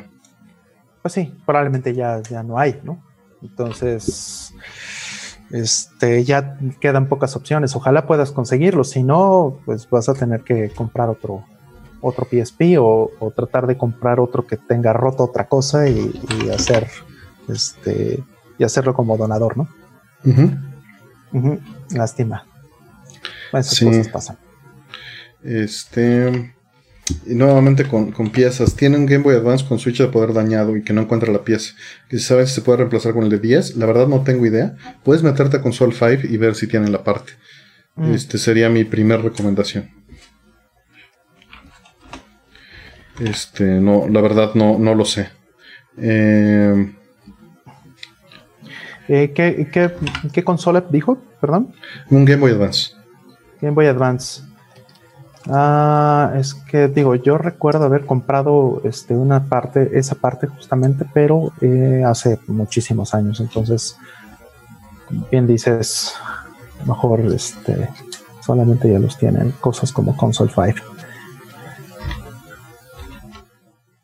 Pregunta Hugo Estrada, has hecho muchas preguntas y no te he podido contestar. Ahorita tengo varias tuyas, este, perdón. ¿Qué, ¿Qué consolas son fáciles de reparar y dar mantenimiento? Ninguna todas vas a tener que chambearle duro. No hay, no hay mucho. Pues, pero, o sea, no hay ninguna más fácil. Pues depende de la falla. Es que esto de, generalizar, pues es, es, completamente. O sea, tengo un Atari 5200 que no he podido reparar. Y, en cambio pude reparar, no sé, ¿qué se te ocurre? Un, este. O sea, y una consola mucho más compleja, ¿no? Y no significa que, que sea más fácil o más difícil. Sí, más bien este, también sucede que eh, pues a todas las consolas siendo diferentes les van a fallar cosas distintas, entonces algunas más pronto que otras, ¿no? Entonces, este, por ejemplo, las consolas que son, este, que tienen lector óptico, pues tienen montones de problemas diferentes de las de cartucho. Entonces, eso, a estas fechas, muchas de las consolas que tienen lector óptico ya están empezando a fallar. Y algunas no. PC Engine está jalando increíble en, todos los que yo he probado y que tengo varios. Y, no sucede. Les das mantenimiento a, los rieles, les pones su lubricante con base de, silicón y, o litio, dependiendo del caso, y, no tienes bronca, ¿no? Este es litio, el de CD es litio, no me hagan caso. El de silicón es para las palancas arcade. Ahí Jorge, José me va a corregir ahorita, seguramente. Como tengo los dos, siempre tengo que, pensar cuál estoy haciendo. Este. Dicen por aquí que. Me encanta Prince of Persia 2 de Genes, pero el audio es terrible, prototipo. Nunca lo he jugado. Tengo capacidad de generar el audio generado por MT3255, pero solo Terraria no ha publicado parches de MD5. Pues bueno, sí, esto no es una pregunta. Está bien. Qué bueno. Este. Mm, Pregunta Gostrada, ¿los hacks de las ROMs de las consolas son confiables o no? ¿Confiables en qué sentido? Al final de cuentas, pues no te van a virulear tu, tu, este, tu computadora, si a eso te refieres. Y pues depende de la habilidad de quien lo haya hackeado. La mayor parte de las veces son un gran trabajo, pero pues hay algunos que tienen bugs. Entonces, es imposible saberlo. Existe una cosa que se llama el halting problem en, en sistemas computacionales, y es que tú no puedes saber si un programa tiene un bug. En general, que, si va a detenerse o no, pero se puede trasladar a esto y es un problema que no tiene respuesta y que es este, imposible de resolver, ¿no? A final de cuentas. Sí, ahora este, si se refiere, por ejemplo, a los flashcards y, y este, y bueno, hay muchas generaciones de, estos, ¿no? Están, este, hoy día están los de Crix, eh, por supuesto, están este, algunos otros por ahí, que se saben que son buenos y que tienen buena calidad, ¿no? Hace muchos años y también eso pasa ahora con algunas de las con algunos de los cartuchos, por ejemplo, eh, repro, reproducciones que han hecho este, en los últimos años, eh, tienen un problema eh, con el voltaje. Entonces, este, hay que investigarle bien porque este, hay cartuchos nuevos que están saliendo para consolas viejas que pueden dañar tu consola. ¿no? no sé si quieras ahondar un poquito en eso. Pues, pues digo, ya está un artículo escrito por Dev Electronics que, toca el tema a profundidad. Pero sí quiero tomar el segue para mencionar, porque nos hicieron una pregunta por ahí arriba que qué opinamos del cartucho que va a sacar Crix. ¿no? Este, del Mega Everdrive Pro, para borrar la pregunta que tengo por acá arriba. Este, pues se ve muy bien, se ve interesante. Obviamente es la competencia de Terra Eh, Está Crix C que está trabajando utilizando Fourier. No me consta los resultados que está obteniendo. No, no tengo. Solo sé que está usando el software. No sé este, qué resultados haya obtenido para las curvas de Sega CD. Este. Entonces, bueno, pues eso será cosa de ver. Generalmente me gusta mucho el hardware de Crix. Este, pues habrá que ver. Se ve, se ve muy bien. Tiene de escondido también, bueno, no escondido de bonus, una implementación FPGA de NES que puedes correr en tu Sega Genesis. Entonces está curioso. Este. Está buenísimo eso. Sí, sí, sí, sí. Y pues tiene también esta, la opción de soundtracks de Mega Drive Plus, que es correr audio de CD en, el, audio, juego de cartucho y craquearlos, hackearlos y que, que funcione así. Y pues save states, ¿no? Que eso a mí no me, no me importa lo más mínimo, pero para mucha gente debe ser muy atractivo. Este. Si nos encuentran cápsulas de Capcom en una bodega con mucha humedad, que es lo principal que no funciona, pues mira, si prende, prende, y lo que tienes que hacer es bajar la humedad y, limpiarla lo mejor que puedas, ¿no? Este, he encontrado placas eh, que me regalaron que estaban tiradas a interperie con lluvia y se pudieron reparar con mucho trabajo, pero solo limpieza, pues no requirió reparación de componentes. Sí, sí, mi Dodonpachi 2, eh, que sí, sí. son un PGM. Este, la compré con la pila recién chorreada, este, la tenían a la intemperie, este, en, un ambiente así de total humedad y, calor, ¿no? O sea, fue en, Monterrey, ¿no? Y, pues en Monterrey sabrán los que sean de allá que, que puede hacer muchísimo calor ahí. Estábamos arriba de 37, 38 grados y pues esto estaba completamente, y con una lona encima nada más y una cosa terrible, pero este me costó 50 pesos, este, tenía pistas rotas, hubo que hacer ahí algunas cosas, se tuvo que este, adecuar y perder también el conector de, multijugadores y hubo detalles ahí, si te acuerdas, Artemio.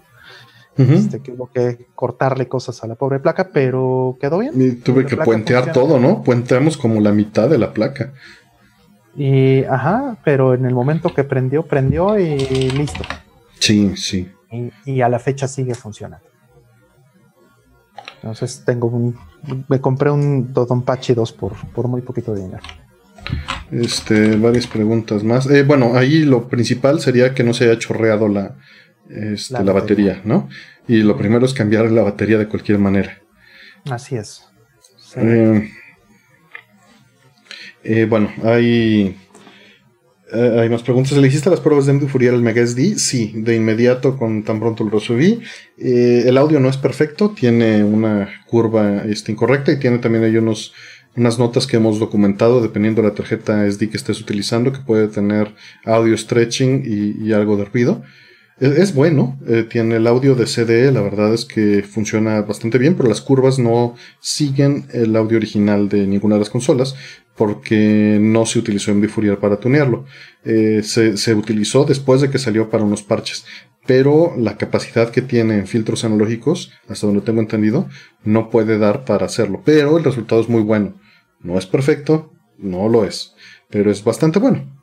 Eh, el ADPCM del SSD3, en cambio, no está muy bien. No me acuerdo del PCM de, del MegaSD, pero pues las pruebas las pueden usar ustedes mismos. Eh, por ahí ya creo que están liberados los audios, están publicadas las gráficas.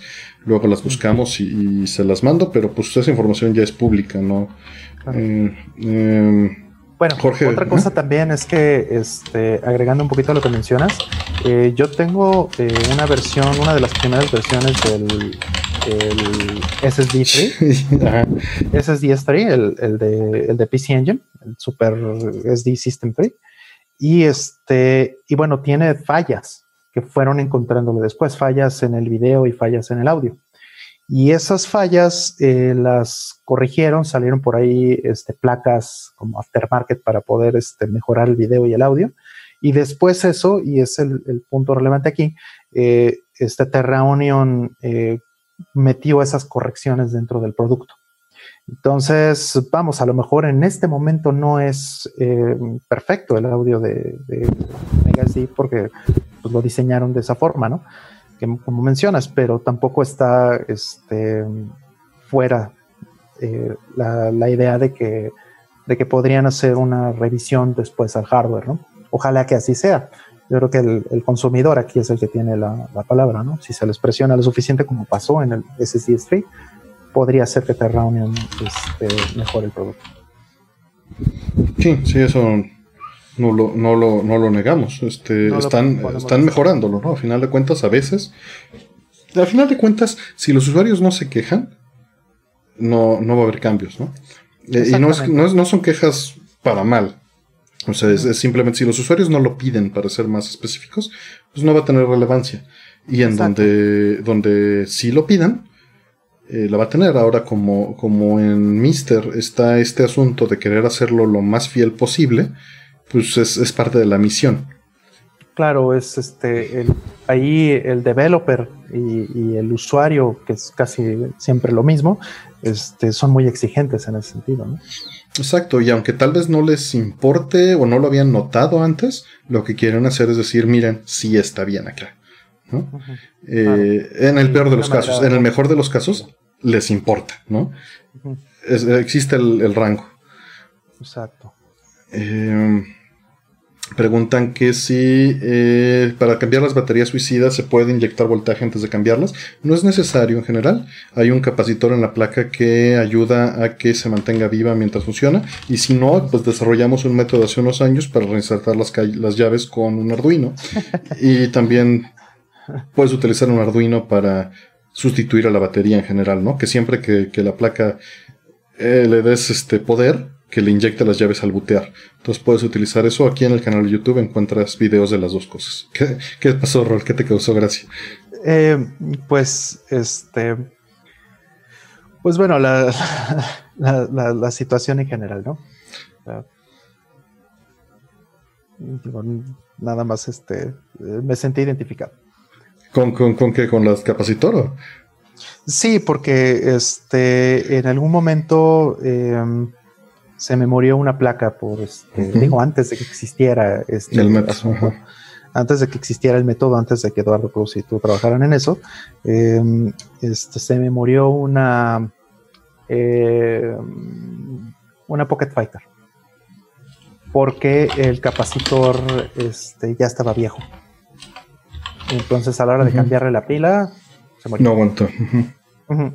Sí, entonces bueno, qué bueno que ya existe este, este otro método aparte, ¿no? Pero en general, pues, este, checa el, checa el, capacitor si, si, eso te importa. No quieres tener que estarla reviviendo. Pero pues no vas a tener opción. O sea, si el capacitor no sirve, de todas maneras, este, la placa se va a morir si no lo usas mucho.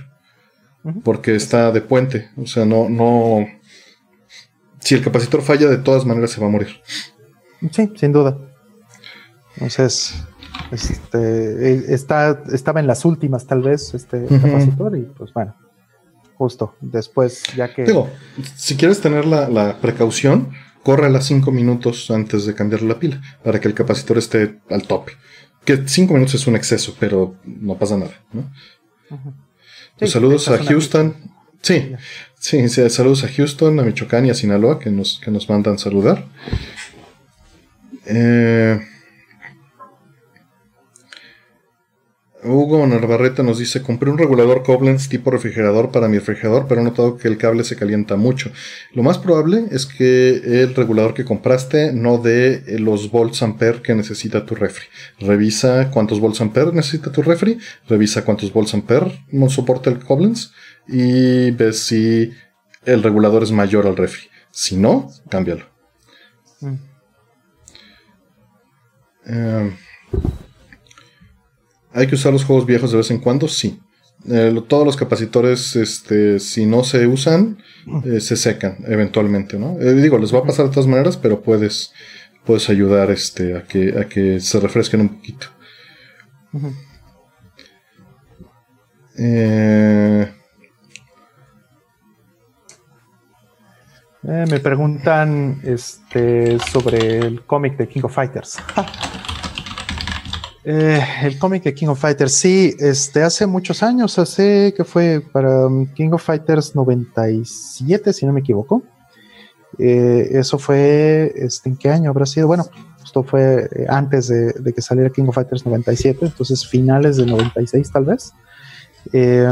Estuve trabajando este, con la gente de SNK y em, fue, una, fue una experiencia padre porque em, SNK quería eh, lanzar, bueno, dado el éxito que tenía King of Fighters en México, querían lanzar el manga oficial de eh, King of Fighters en, México.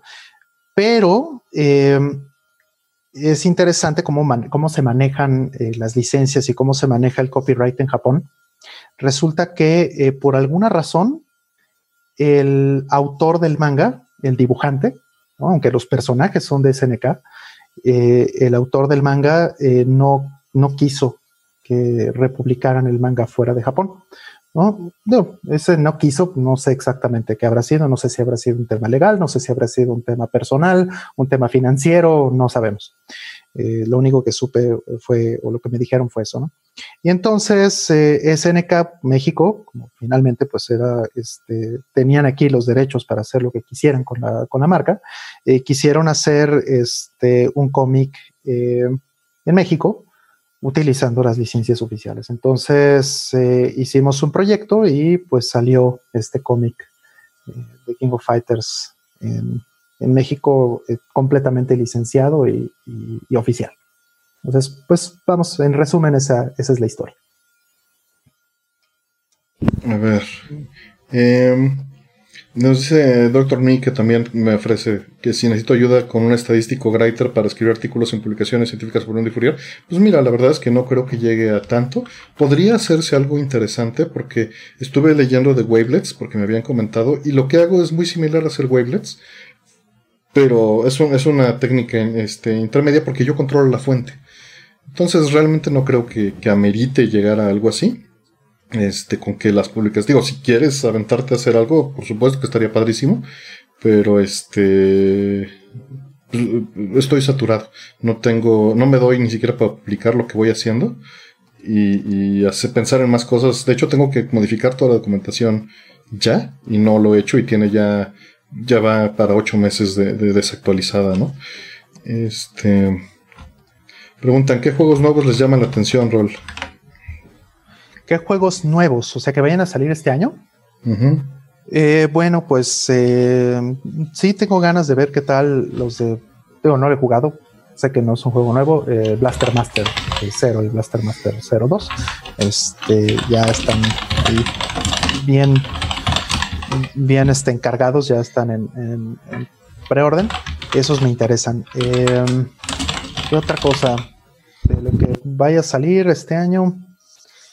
Mm, pues creo que en el futuro cercano por lo menos es lo único que tengo. Pues yo el Liz, el, el, Memories of el Set, ah, por fin lo voy a jugar. Claro, es verdad, sí, ese no, no me ha llegado, claro. Este, por ahí vi que estaba también Rodrindex en el chat, perdón, se me, se me voló, pero saludos, si andas por ahí todavía. Este, Preguntan eh, que por qué es tan caro el hardware de Krix. Pues porque utiliza piezas que son caras a final de cuentas. Este, sí, eso es todo. O sea, no, el material es caro. A final de cuentas es así. Mm, ¿Qué opinan de las placas este, con Windows embedido y multijuegos? Pues es basura, pero pues cada quien. Eh, es basura, lo menciono porque puedes tener mejor performance metiendo una PC, ¿no? O sea, ¿a quién engañamos? Mm, Sí, no entiendo a qué se refiere con TTX o TTX2. Se refiere Tampoco, tal, vez se refiere a las, placas oficiales, que son las de Type to Type, X, mm. que son PCs y son Windows y pues básicamente es un juego que fue diseñado. Este, pues sí, sí, en ese caso es piratería, es como cambiar las ROMs a una placa, ¿no? O como los este, multijuegos que se les pone un CPC2, ¿no? Está Ahora, esas placas con el juego oficial, pues. Que sí se refiere a Taito Type X. Eh, venían en su cartucho, entre comillas, que en realidad es un disco duro. ¿no? Así venía Street Fighter 4, por ejemplo. Entonces, pues Street Fighter 4 es, como la versión de PC en Windows tal cual. Entonces, la experiencia es eh, prácticamente idéntica a, lo que, lo que está en, una PC. Claro, siendo que es un Windows Embedded, siendo que el juego está diseñado para correr en esa placa, eh, pues está más optimizado y va a correr mejor que en una PC con las mismas eh, especificaciones. Para poder correr el juego exactamente como se corre en una Type, Type X2, eh, se tiene que tener una PC con, mayores capacidades, más RAM, más CPU, más, todo, para compensar por, este, por todo el overhead que tienes por usar un Windows completo con todas las cochinadas que trae. Este. Preguntan de. Bueno, hay varias preguntas por interesantes y tenemos un montón súper atrasadas. Eh, saco, estoy sacando las más nuevas primero, eso está mal. Me recuerda muchísimo que no íbamos a comer quesadillas de la oficina y decíamos que eran este las, las quesadillas LIFO. Porque last in, first out. Tú, el que llegaba y pedía, arruinaba todas las órdenes más viejas. Claro. Y este, era súper gandalla, ¿no? Porque llegabas al LIFO y pues ya dos de queso y tres de... y tumbabas todas las órdenes anteriores, le, botabas el... Ahora sí que le hacías un, este... Un, un, un, cordón para la pobre quesadillera. le botabas el stack. Este... Segmentation fault. Sí, un segmentation fault ahí. Este, un buffer overflow a final de cuentas. Eh, ¿Compraron el manga de Gits que publicó Panini? Sí, sí los compré, todos. Este, ¿qué tal la traducción?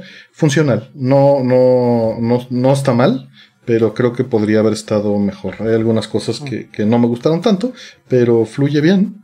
Este, me hubiera gustado una traducción un poquito más, este, literal quizá. No, o sea, no digo, la, la, tropicalización es algo que respeto mucho y no es un asunto de esto, es un asunto de que a veces no dicen lo mismo que están diciendo necesariamente en inglés. Y no digo que inglés sea la fuente correcta, pero ha habido muchas retraducciones y, pues comparando entre varias no me dejó el mejor sabor, pero funciona muy bien, la calidad es buena.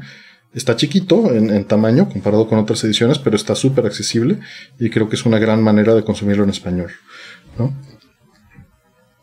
Em, tenemos... Em, me voy a ir a las preguntas más viejas porque sería me parece lo más justo. ¿Qué, ¿Qué, les parece el Marvelous Capcom que anunció One Up? Pues no me interesan esas producciones, pero qué bueno que las hagan este, no tengo mayor opinión, pues está bien. Sí, si están licenciadas, qué bueno, qué bueno que lo hagan, felicidades por ser productos oficiales. No, y además aventarse con el desmadre de licencias de Marvel vs. Capcom. Está ah. bien, está increíble, qué bueno. Sí, eh, eh, particularmente esa, ese, este, ese juego tiene, es un campo minado, ¿no? Es un problema serio. Este, ¿Qué opinan? Ah, bueno, hardware y software de Play 5 y Xbox Series X, ya lo, ya lo mencionamos al principio. La verdad es que pues, se ven buenas PCs y los juegos todavía no me interesa ninguno, pero pues está bien. Sí, eh, sí, la parte del solid state del PlayStation 5 sigue siendo como lo más, lo más interesante este, que, que tiene las especificaciones. Me gusta mucho, ya quiero probarlo, quiero ver cómo funciona. Y, la PC se va a tardar un buen rato en, este, en tener ese, ese tipo de ventajas. ¿no? Vas a necesitar una PC de verdad mucho más potente para poder tener eh, las cosas que te puede dar en, nivel de experiencia en PlayStation 5. Eso me parece que es muy bueno. Y por fin no solamente ser una, una, PC vieja, sino darle algo adicional, que, la PC termine siendo el, el, este, el denominador más, más bajo, ¿no? Me pregunta Mr. Unknown que recomiende canales. Ya le mandé una lista que puse ahí en el chat, que está en ScoreBG. Este, para recomendar canales de ciencia y bueno, en general, YouTube no está actualizada, tiene ya varios años la lista, pero creo que es un buen comienzo. Alguien más comenta, ¿por qué tan caros los cartuchos para hacer música con el Game Boy? ¿Qué alternativa me recomiendan? Pues es lo mismo, puedes usar un flashcard y utilizar una de estas ROMs, pero a final de cuentas es hardware especializado con software especializado y pues lo caro pues es, es relativo, a final de cuentas pues es un producto hecho a mano y hecho por alguien generalmente en Estados Unidos y tienes que pagar la mano de obra de alguien en Estados Unidos, ¿no? Este, y para un producto que se hace súper poquito, este. Súper poquitos, a final de cuentas. ¿No? Em, ah, preguntan: ¿televisores Sony generalmente son buenos para videojuegos? Pues mira, nuevamente esto ya lo hemos tocado cientos de veces ahorita en los streams, pero a final de cuentas depende no de la marca, sino de las capacidades de la tele en ese momento en el tiempo y por otro lado de tus requerimientos, prioridades y necesidades. Entonces, no vamos a hacer nunca una recomendación de una marca, este, porque la marca no dice nada. Se puede, una marca puede sacar dos teles el mismo día, una excelente y una muy mala, y ese excelente y ese muy malo es relativo a lo que yo quiero, no a lo que tú necesitas. Entonces, primero define qué es lo que buscas y cuando nuevamente voy a repetirme con mi disco rayado, pero define lo que quieres, define lo que necesitas, define lo que puedes pagar y luego busca qué hay en el mercado y pues vas a quedar con opciones limitadas porque lo que hay en el mercado no necesariamente va a coincidir con tus tres prioridades, ¿no? Con tus tres listas de prioridades y vas a tener que machear de lo que hay en el mercado, lo que te conviene en costo, necesidades y prioridades y gustos. Entonces. y muchas veces, eh, aunque seas multimillonario, no vas a encontrar todas las, eh, todas las características en un solo producto. O, no existe en el mercado, ¿no? A final de cuentas. Este. Mencionan. Eh, en alguna ocasión vi un video donde una persona utilizaba el chip Yamaha de Mega Drive para correr una melodía y escuchaba con calidad CD. Pues sí, porque el, Yamaha está haciendo síntesis en tiempo real, no son samples. Entonces puede correr todo el rango de frecuencias. Y, no hay un recorte como, como en los samples, ¿no? Normalmente. No, sé, no, esto no significa que la música esté bien hecha en general Muchas veces te este, vas a encontrar música muy mala calidad en el Genesis cuando se utilizó por gente que no sabía utilizar el sintetizador. En Japón, sin embargo, era muy común en PCs de, la época. Entonces había gente buena. Y no digo que en Estados Unidos no, pero es una generalidad. Este. A ver, preguntan: ¿Qué diferencia entre un Mega Drive y un Genesis? Ah, depende de qué modelo, ¿no? Pero en general, pues nada más la región. En general y lo, y lo estético. Si te vas al mismo modelo de cada una de las dos regiones, ¿no? Em, preguntan. Eh, ah, bueno, aquí está otra vez la pregunta de Marvel en One Up. Eh, ¿Cuál es la, la, versión de Street Fighter 3 Third Strike más fiel al arcade? ¿Qué tal el input lag de los ports que existen? Ah, la versión de Street Fighter 3 más cercana al arcade. Ah, yo creo que pues solo las que ya están emuladas, ¿no? O sea, porque antes, antes de que estuvieran en, emulación, por ejemplo, pues ya en, PlayStation 3, por ejemplo, que salió una versión este, online de, de Third Strike, antes de eso eran eh, reimplementaciones, eran ports o por lo menos ports parciales. y Play 2. Y, ahí me quedo con Dreamcast sobre Play 2, no sé tú. Eh, sí, yo tengo igual las dos versiones y, este y creo que es más fiel la de Dreamcast. Creo que sí, sí estoy de acuerdo. No he jugado lo suficiente, tal vez la de PlayStation 2 como para saber qué le falla, pero... A mí no me gusta cómo se ve. Eh, por la resolución y el, tipo de salida de video. Ese es otro punto. En el caso, por ejemplo, de, Street Fighter 3 eh, en PlayStation 2, no puedes poner ese juego en 480p, por ejemplo, o en 240p, ¿no? Eh, forzosamente es 480i, si no me equivoco. Exacto, eso es por lo menos la intención, la impresión que tengo. Entonces, este, no, y, lo he intentado, lo he intentado poner en 480p, por ejemplo, lo he intentado hacer este, a través de los hacks que puedes hacer con el PlayStation 2 y el juego crashea cuando lo pones en 480p. Entonces, eh, como no tiene versión progresiva, eh, cosa, por ejemplo, que no tienen, o ese problema no lo tienen este, eh, las versiones de, Street Fighter 0 o Alpha en, PlayStation 2. Entonces, esas sí las puedes poner en, en progresivo, las puedes poner en 480p y entonces, una vez que están en 480p, pues ya les puedes meter scanlines, ¿no? Ok, sí, claro. Eso, eso ya es una, buena ventaja, ¿no? Creo que el, juego en, sí no trae scanlines, pero obviamente se los puedes poner por fuera, ¿no? Y no es el caso con este con Street Fighter 3 eh, de PlayStation 2. Entonces, no le he jugado eh, lo suficiente para saber si, si, le falla algo al gameplay, pero mi primera impresión sería igual que tú, que el Dreamcast es la mejor versión. Sí, después de eso, la versión de Play 3 y Xbox está súper servicial, la jugamos mucho tiempo y funciona súper bien, ¿no? Sí, sí. ya de las más recientes. porque ya es emulación como tal, ¿no? Ya, no, ya no es un port ahí este, chafón. Y, y, bueno, obviamente la de 30 aniversario también es un emulador. Entonces, literalmente pues, estás emulando el juego, aunque el emulador no es perfecto y tiene lag y lo que quieras, pues, eh, pues por lo menos es el ROM original, ¿no? Así es, este, varias preguntas. Dicen, nuevamente preguntan de las consolas mini, ¿qué opinan de la Mega Drive Mini? Es buena la emulación, este, pues mira, es mediocre, es, es, es mala en audio, es mala en video, pero puede ser suficiente. Me estoy repitiendo como disco rayado, porque esto ya lo dijimos hace rato. ¿Es bueno el número de juegos que trae? Sí, me parece muy bueno el número de juegos que trae. Para licencias es la mejor eh, que puedes hacer. Y también para conocer la consola, es si no si no le has entrado nunca, nada más ten en cuenta que la calidad del audio no se escucha así originalmente, o sea, sí es deficiente. Eh, no la juzgues con basada en eso, ¿no? Eh, ¿Ustedes la compraron? No. ¿La recomiendan? No, pero solo si te funciona. O sea, no lo recomiendo a título personal, solo lo recomiendo si a ti te funciona una de estas colecciones. Si tienes el NES Mini, pues te funciona perfecto el Genesis Mini y el PC Engine Mini. PC Engine yo creo que tiene mucho más valor que el Genesis Mini porque es una biblioteca todavía menos conocida por la gente. Pero este, si no conoces ninguna de las dos y te parece accesible y la manera de entrarle, dale. No, no veo por qué no. Eh,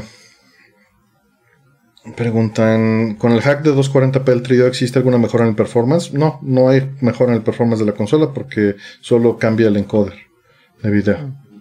Este. No han dado información del desarrollo de nuevas consolas de analog, pero es posible la existencia de una para Saturn, no. No, no consideres eso ni siquiera remotamente posible. En todo caso, PlayStation 1 y eso tomaría muchísimo tiempo. Cada vez la complejidad es mucho más alta y también la cantidad de transistores o de logical elements que se necesita es muy alta. Entonces no, no pienses en eso. En todo caso, tal vez hacen un PC Engine sería lo único que se me ocurre de, de, inmediato, ¿no? Pero está, está difícil, la tienen difícil. Sí, sí, este, está muy cañón, ¿no? Saturn es mucho hardware para, para este, implementar y muchas cosas que se tienen que hacer ahí. Y además eh, tampoco es como que sea tan popular en, el mundo, ¿no? Eh, fuera de Japón, como para que eso realmente pueda ser como un interés para un producto o algo así. Este... A ver, acá... Es que salieron ahorita varias preguntas, pero... Dicen, ¿alguna viste una TV CRT con conexión SCAR directa? No, no, no, no. Y la verdad, pues no veo necesidad. La verdad, prefiero BNC en general. Tal vez es costumbre, pero pues ya son muchas, un par de décadas de costumbre. Entonces, eh, dicen, ya voy a la mitad de la segunda rola de Score VG. ¿Cuándo el nuevo episodio? ¿Quién sabe? Esperamos a ver si la semana que entra se puede. este... depende de, de, la gente, ¿no? ¿no? No es solamente nuestro tiempo, es... Eh, Asher y, los demás, ¿no? Así es. Este, ¿Juegan en PC o solo les interesa el retro gaming? Si jugamos consolas actuales, casi nunca juego en PC personalmente.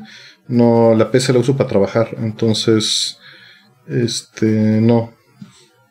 Ya lo habíamos contestado también varias veces. Sí, me preguntan, preguntan también sobre una tele este, si vimos alguna vez televisiones que tuvieran mm. entradas. Este, sí, lo, que acabo de comentar. O, JP21.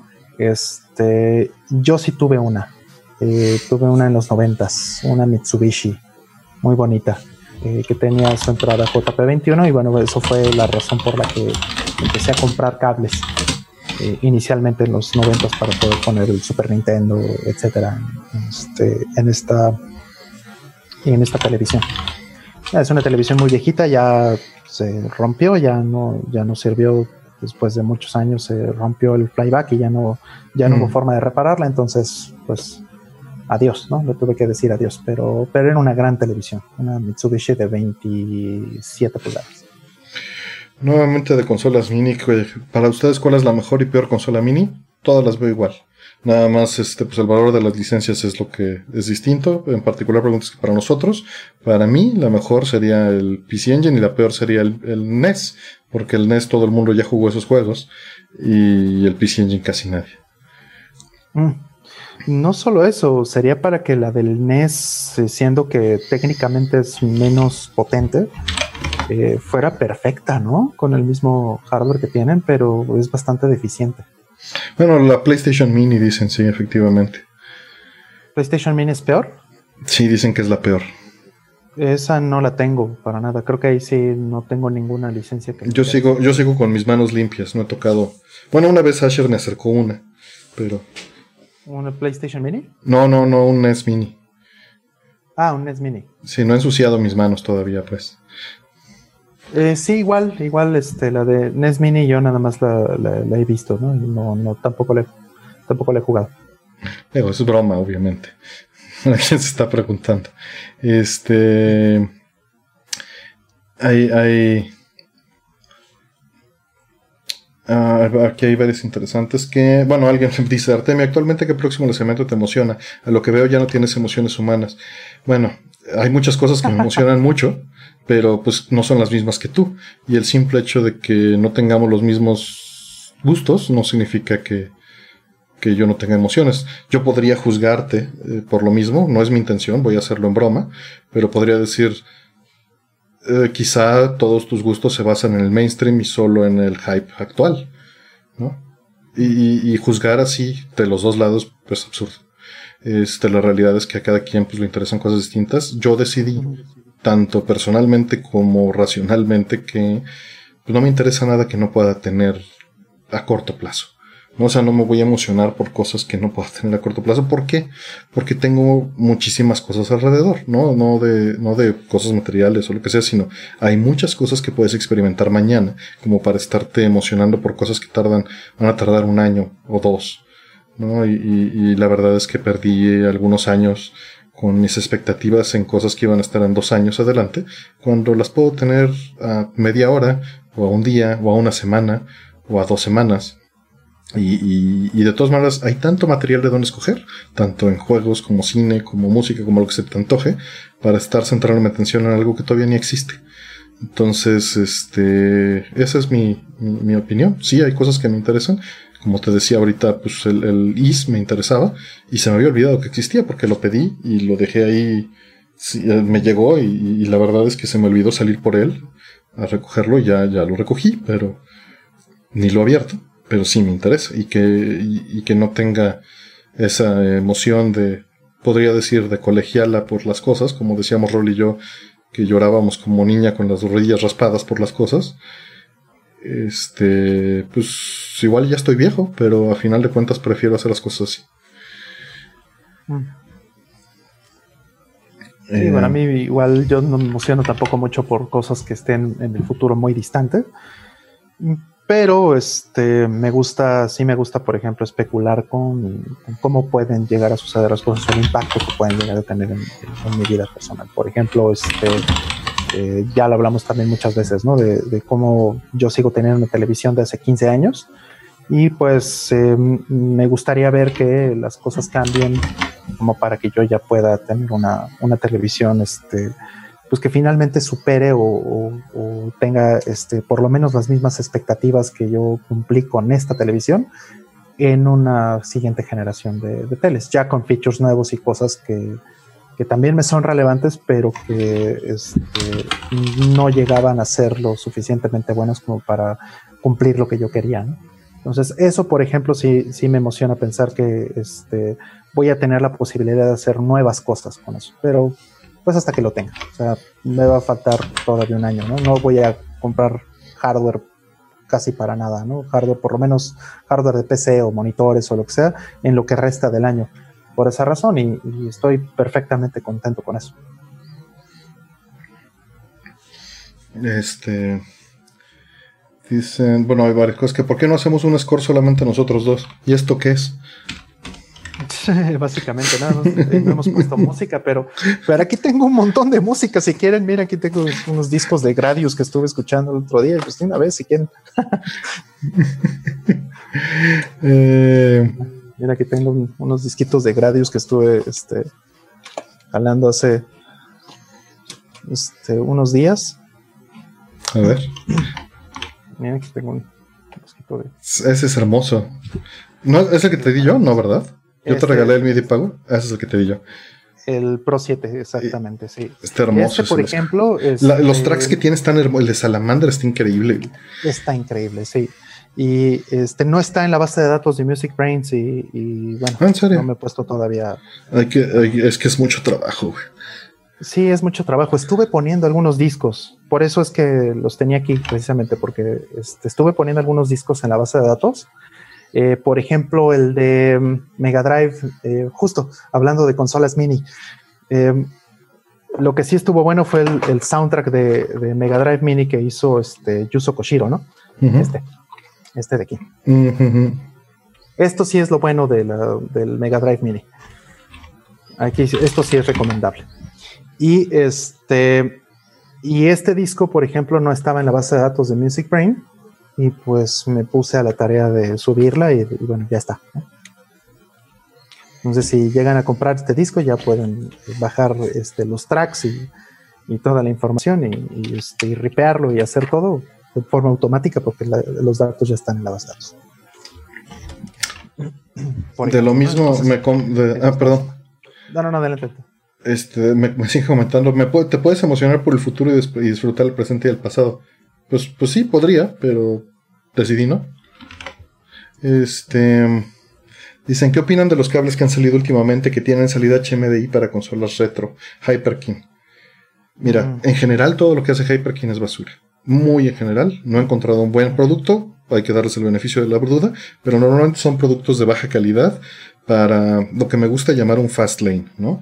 Es este algo mediocre, barato, que da la impresión de hacer algo caro con poco dinero, pero en realidad eh, está haciendo algo de manera mediocre. Y puede ser suficiente para, algunas personas, pero pues la realidad es que hay productos que ha hecho la comunidad que están mejores. Puedes irte por este por productos, por ejemplo, todo lo que ha sacado Maichi está increíble y de mejor este precio en general y más generales, ¿no? Este no no no le compraría nada a HyperKey. Honestamente. Mm.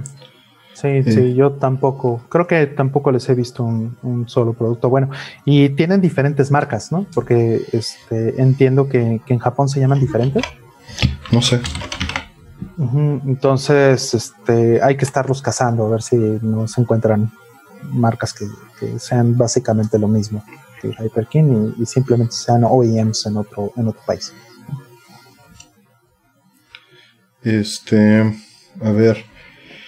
Pregunta que cuál es mi juego favorito de Sega CD. Pues díganme un género y te digo un, juego. Porque son, muchos. Este, aunque parezca que no. Este, ¿cuál fue el primer juego online que jugaron? Doom, Fantasy Star, Expand Genesis. Personalmente, Doom. Sí, Doom fue lo primero que llegué a jugar online.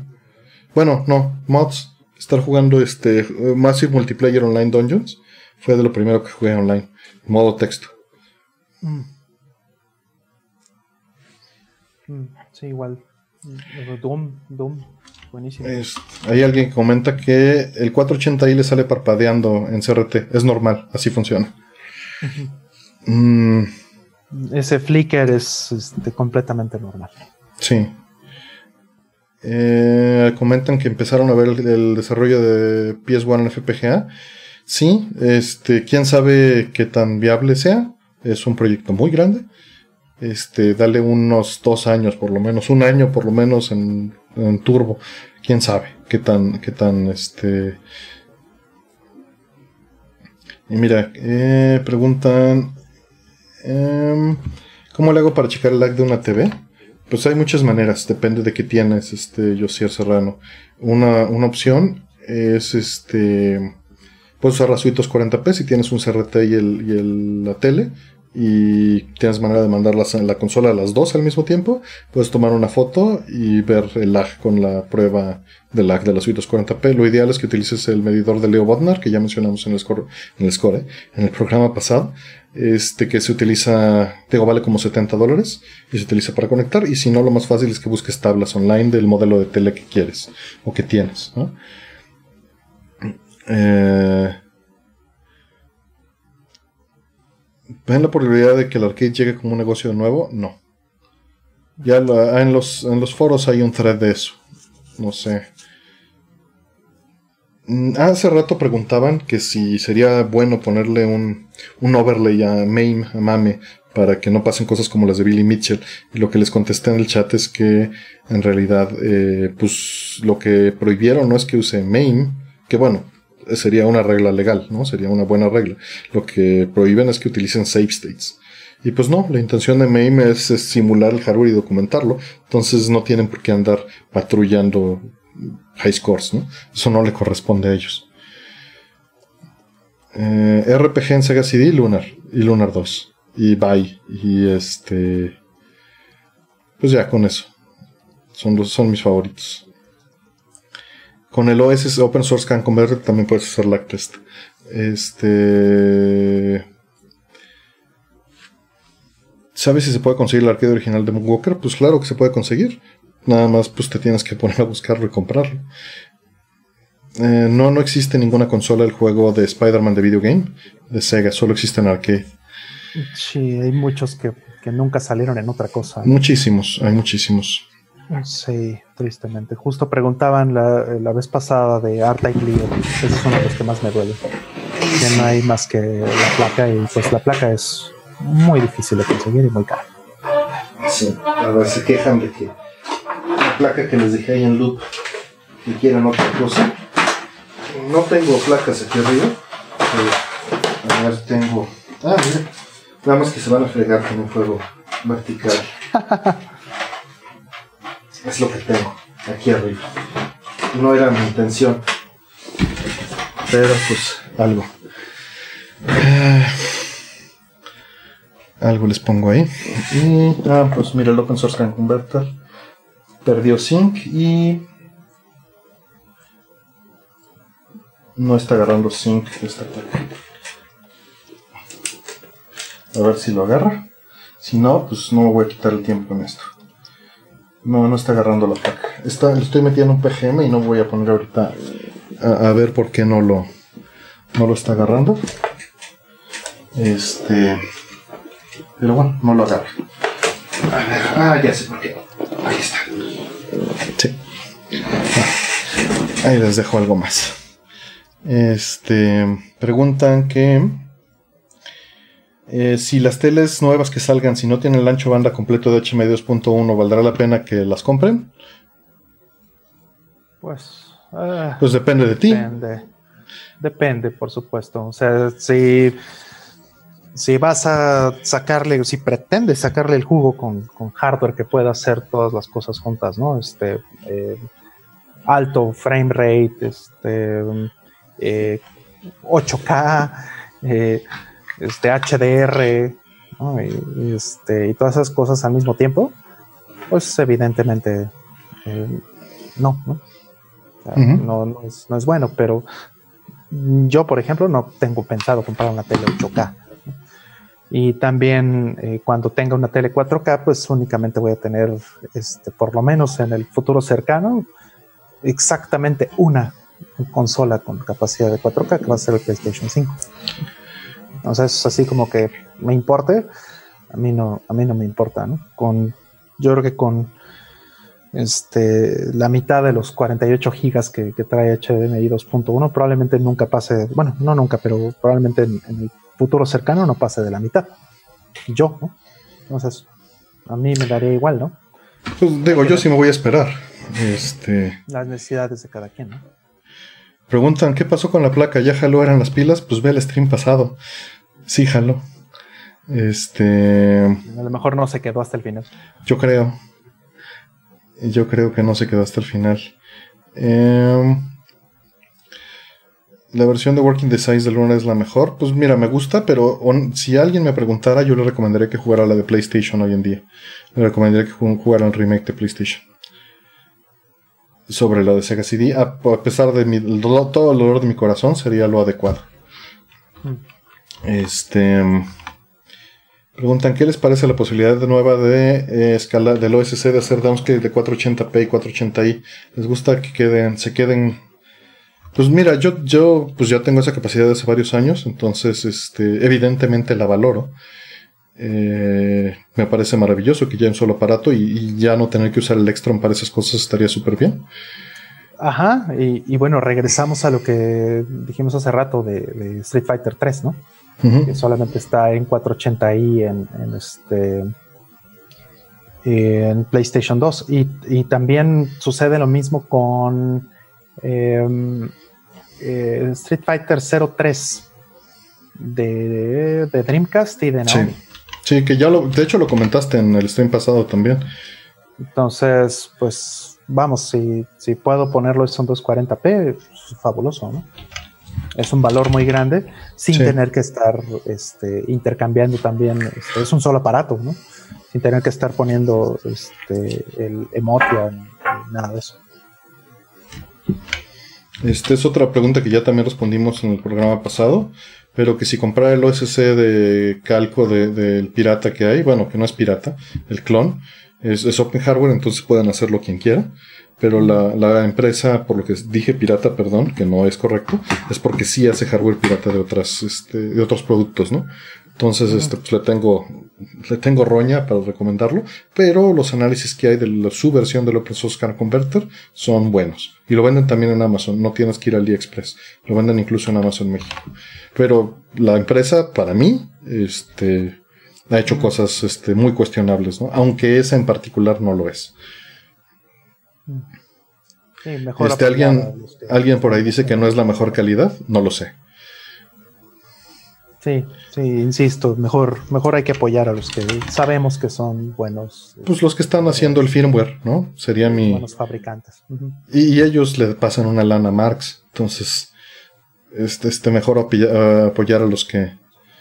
a los que están ahí. Mm. Em, ¿Qué sensación les genera este? ¿Perdón? que se cortó un poquito aquí. Perdón. Eh, pregunta por la versión de PlayStation 4 de Ikaruga si está buena, sí, sí está buena, este, todas las versiones de, de, Icaruga, este, yo no he visto una sola versión de Icaruga oficial que haya salido en alguna consola, este, que, haya salido mala. Y ya no supe, ya no, no tengo idea si, si ya salió o si siempre este, hicieron la, preventa de las versiones físicas que iban a sacar en Limited Run Games, si no me equivoco, o en alguna otra cosa de estas. Eh, ya no supe nada de, de si Icaruga lo iban a tener ahí. Pero bueno, es un juego que ya tengo otras cuatro o cinco veces, no sé cuántas, pero este, y todas las versiones me han parecido muy buenas hasta ahora. Entonces no creo que desmerezca en ningún sentido ninguna de las, versiones que vayan a salir en el futuro tampoco. Es un gran producto. Dicen, yo jugué Street Fighter Third Strike en un RetroArch de Wii. La verdad no, no creo que sea buena la emulación ahí. Eh, por el poder y por la versión del emulador a final de cuentas. Este, pero, o sea, no digo que, hayas tenido una mala experiencia, lo que quiero decir es eh, el lag, muy probablemente, el audio y, y, el aspect ratio probablemente no es el correcto. Sí.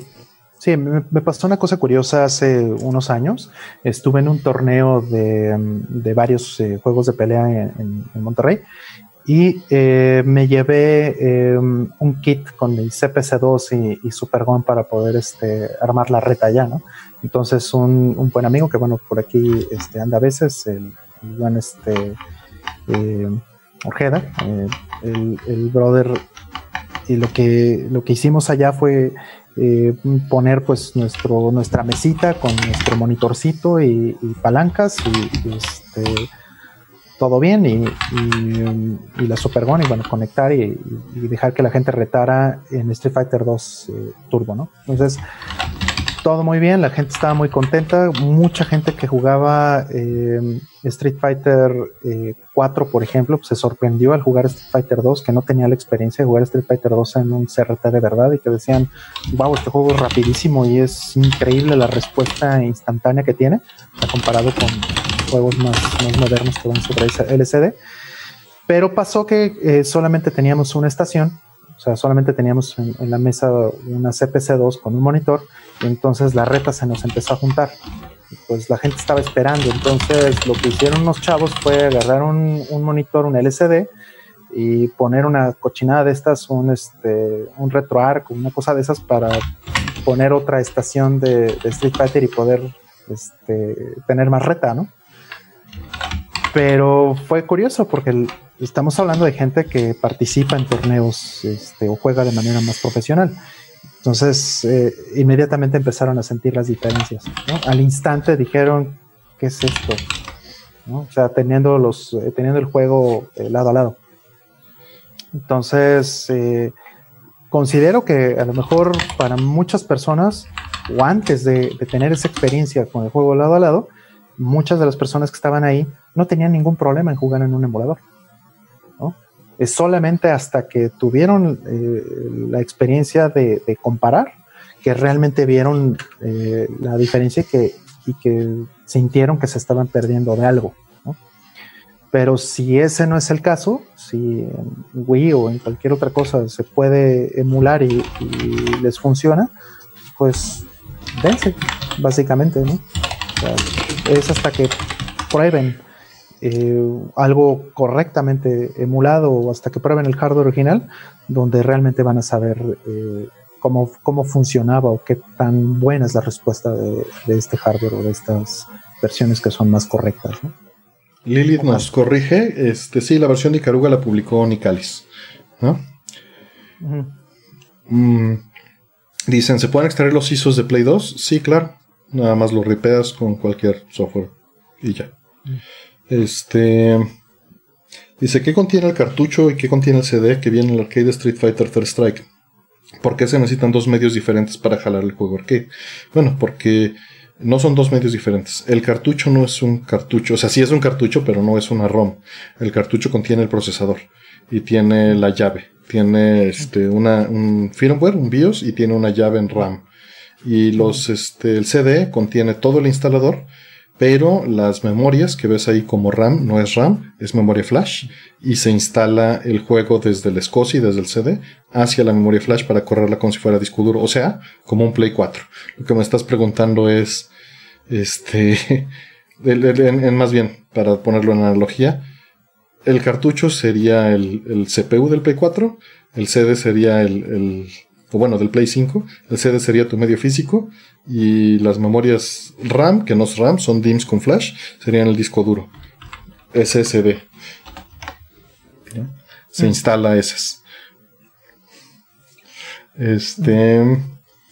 Dicen, ¿cuál es? Ah, perdón, No es tan diferente, por ejemplo, a lo que puedes ver en una consola actual. No, para nada. O sea, tienes el el Blu-ray o el DVD o lo que sea y tienes el disco duro que tienes que instalar. Entonces es más o menos la misma operación. Este pregunta que, si puede quemar un CD si solo tiene el cartucho de CPS3. Sí, sí puedes. Este, obviamente tiene que ser el mismo juego. Sí, mm. el, cartucho es la licencia, básicamente. Eh, el CD no importa, o sea, el CD este, puedes copiarlo las veces que quieras y no va a funcionar hasta que tengas un, un cartucho. O hackeado, ¿no? Obviamente, pero no. Pero nada más por completitud. Eh, Funcional, sí. Eh, dice Artemio, ¿qué opinas del Otaku Card Switcher como alternativa a FrameMaster? Que yo sepa, el Otaku Card Switcher nada más es un switcher de SCART, no es un upscaler. Este, entonces, pues no, no es una alternativa, son cosas hasta complementarias, hasta donde yo sé. Mm. Eh, preguntan, ¿qué piensan de la Everdrive? Pues ya lo hemos mencionado muchísimas veces, pues muy buena para no usar tus cartuchos originales. Este. Conveniente. Es conveniente. Yo las uso para desarrollar principalmente o para no sacar los cartuchos, pero pues teniendo otras opciones es difícil que, la termine usando, ¿no? Pero es una gran opción. Eh, bueno, pregunto otra vez de CPC3 Robiñigo. ¿Le tengo que instalar algo a la memoria o solo cambiando el cartucho y CD funciona? Cada vez que cambias el cartucho y CD se instala de nuevo el juego. O sea, si cambias de juego, se, se tiene que volver a instalar, tarda como media hora en instalarse el juego completo. Sí, algunos juegos tardan más porque requieren más memoria. Si te interesa, toda esa información está en el wiki de Arcades MX. Este, déjate, pongo el link. Ahí escribí un post bastante largo con toda esta información. Este, Arcades hay unas versiones de CPC3 eh, que no requieren CD. Yo tengo un. No, pero instalar sí. Este, ajá. Este. Eh, exacto, pero eh, efectivamente, o sea, son, son versiones, digamos, o variantes que, le llaman pues CD-less. Ajá, que les puedes quitar el CD, que muchas veces son muy problemáticas porque. Este. Pues para instalarlo luego no tienen cómo, ¿no? Exactamente. Eh, sí, porque pues no tienen el, drive. Necesitas conectarle un drive, pero pues también ya hoy en día lo que puedes hacer, que no lo he hecho yo, pero valdría la pena hacerlo, es ponerle un SCSI to SD y este y cargar el juego desde ahí y ya deshacerte del CD SCSI, si quisieras. Que, que bueno, realmente este solo en el uso diario, este, el CD no se desgasta, no se usa prácticamente nada. Este. Instalaciones de media hora, se burla Lilith. Pues sí, pero era arcade y la dejabas instalada solo una vez y ahí se quedaba. Sí, o sea, eh, es literalmente es flash, entonces la instalas y ahí se queda para siempre. Hasta que la borres con otra cosa. Exacto. Eh, la intención de eso es dejarlo ahí corriendo y hacer negocio meses. Y era súper conveniente para un operador en un modelo, aunque no funcionó por la fragilidad de, las llaves, pero a final de cuentas era muy barato distribuir nada más un cartucho con el CPU y un, este, un CD eh, para cambiar de juegos, ¿no? Lástima que el modelo no les funcionó, pero estaba estaba muy bien pensado, salvo la protección. Nos preguntan que qué compañías recomiendas para cables RGB. Pues las oficiales que puedes encontrar en el sitio de RetroRGB, que es RetroAccess, principalmente. Creo que es el, mejor vendedor de cables RGB hoy en día, ¿no? Mm, sí, están también los amigos de Retrovision y eso que este, ah bueno de ser se refería a cables RGB H Retrovision ah, hacen los mejores cables de componentes que hay allá afuera sin duda alguna mm. Sí, solamente RGB, sí, RetroAccess, eh, yo pensaría que es lo mejor. Tienen, tienen un montón de cosas que este, le han ido agregando al catálogo. Hace unos meses eh, o el año pasado todavía no tenían eh, JP21 y ya lo tienen. Entonces ya me hice pues de la mayor cantidad de cables que, que pude en estos meses de la, del encierro. Ah, mira, no sabía que Insurrection hace cables RGB. Insurrection hace excelentes productos, confíen en él también, bueno, en ellos plenamente. Si Insurrection es su opción, también entrenle. Este, también vende cables RGB de muy buena calidad. Bueno, los productos que he probado Insurrection son buenos. Y he tratado con él directamente y es, es a todo dar. Entonces, les va a dar soporte este directo. Eh, Pregunta Luis Alarcón, ¿qué nivel de programación se requiere para realizar trabajos para el Dreamcast? ¿Existen bibliotecas que puedo utilizar? Sí, si te interesa entra a ver el código fuente de Andy Fourier que está en mi GitHub y ahí te vas a dar una cuenta, una idea, porque pues la suite es un es, algo sencillo, pero tiene movimiento 2D eh, de muchas maneras y tiene me quebré la cabeza aprender cómo poder usar una consola 3D para hacer 2D, que tiene que ver con una otra pregunta que nos hicieron por ahí arriba y aprendí y bueno, ya está resuelto ahí. Entonces, si te interesa esa parte, pues ya, ya está resuelta y solo C. Con C la libras perfectamente. Sí, el mismo problema exactamente tiene el PlayStation 2. Ya no tiene nada de sprites, eh, entonces todo lo que es 2D en, PlayStation 2 se tiene que hacer con 3D, igual que en el Dreamcast.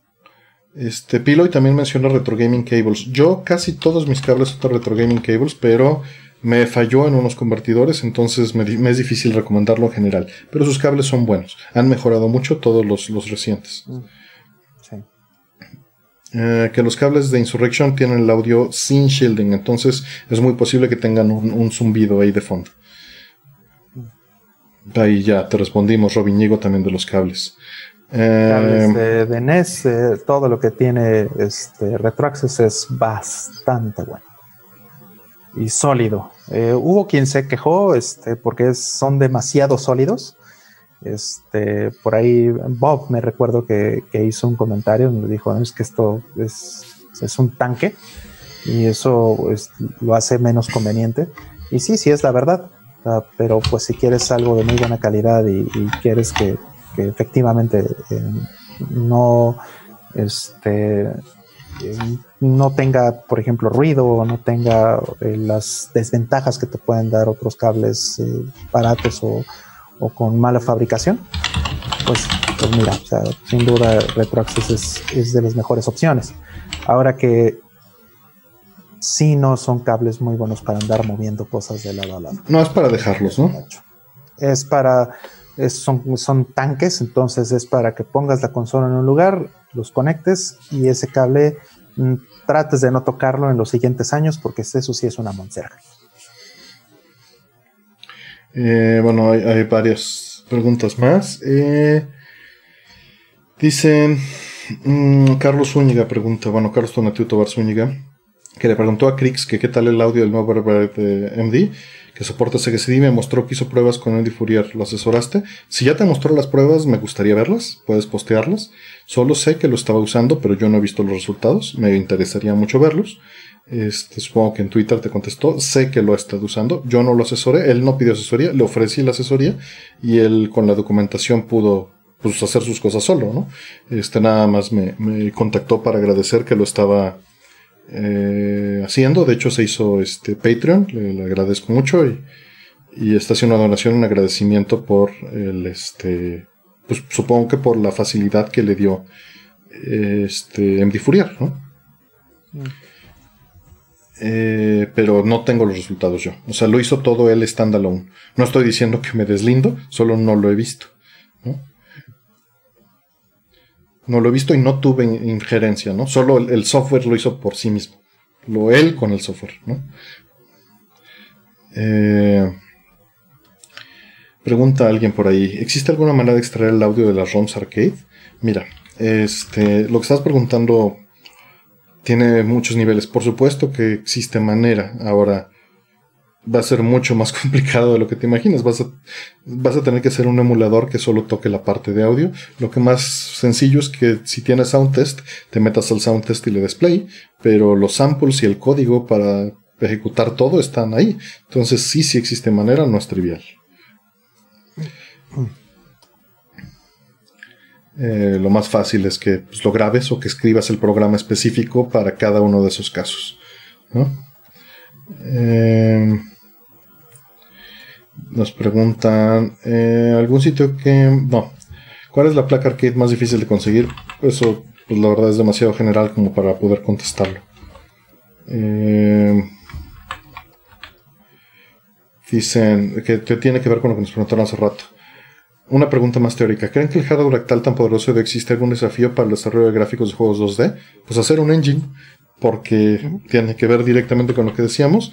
Patricio, la realidad es que todo el hardware actual no tiene soporte para 2D. Tienes que hacer tú eh, tu engine para usar 2D a través de polígonos y quitarles filtros, este, apagarles todo y ponerlo, pues, para que te funcione. O sea, es, es básicamente un teatro guiñol de papel, ¿no? Tú, tú estás poniendo tus sprites con transparencia recortados encima de otros polígonos y cada polígono pues son, son dos triángulos con una textura y pues tienes que pelearte con quitarle el filtering o ponérselo, pero tienes las grandes ventajas de, de hacerle procesamiento 3D, o sea, meterle scaling, perspectiva, luces, este, especular, ¿no? Miles de cosas que antes no serían viables pero no hay, no hay soporte directo. ¿no? Sí, sí, o sea, tienes una eh, cantidad de ventajas muy grande. Por ejemplo, Streets of Rage 4. Exacto. Eh, pueden ver este, las gráficas y las miran con detenimiento, pues sí son gráficas 2D, pero pues todo en realidad es como bien dice tienes un teatro guiñol, es, es, eh, es 3D, pero es 3D verdadero una desventaja que podrías haber tenido, podrías pensar que es una desventaja en el, Sega Genesis o en el Super Nintendo, cualquiera de estas consolas que sí eran 2D, es precisamente cómo haces la profundidad. ¿no? O sea, el, el, este, el plano que tiene eh, este, un escenario de Streets of Rage 4, pues tiene, eh, tiene profundidad y tiene eh, diferentes niveles o diferentes capas o layers, ¿no? Hacer eso y que, y que tengas una perspectiva pseudo 3D en hardware 2D era un reto interesante, era un reto este, complicado, ¿no? por sí mismo también el hardware te ayudaba mucho teniendo diferentes planos, teniendo también, por ejemplo, la posibilidad de eh, que el hardware acelerara el, pintado de diferentes sprites, poder eh, saber a través de, lo que de las funciones de la consola cuál es el, sprite que deberías pintar encima de otro, por ejemplo, ¿no? En el momento en que, en que tú este, pintas dos cosas en la pantalla, cuál es la que debería ir encima, ¿no? esas cosas en el 3D pues, se manejan de maneras completamente diferentes. En Streets of Rage 4, pues tienes un plano verdaderamente 3D. Y, por otro lado, eh, también eh, las prioridades de dónde se pinta qué cosa, qué plano se pinta encima del otro, pues también esos son, este, son cosas que se manejan muy diferente en el 3D y el 3D pues, te, facilita, también tener esas, esas cosas eh, digamos, en, muy pocas líneas de código o con cosas muy, este, muy sencillas, digamos, de, programar comparativamente a lo que teníamos que hacer hace 20 años.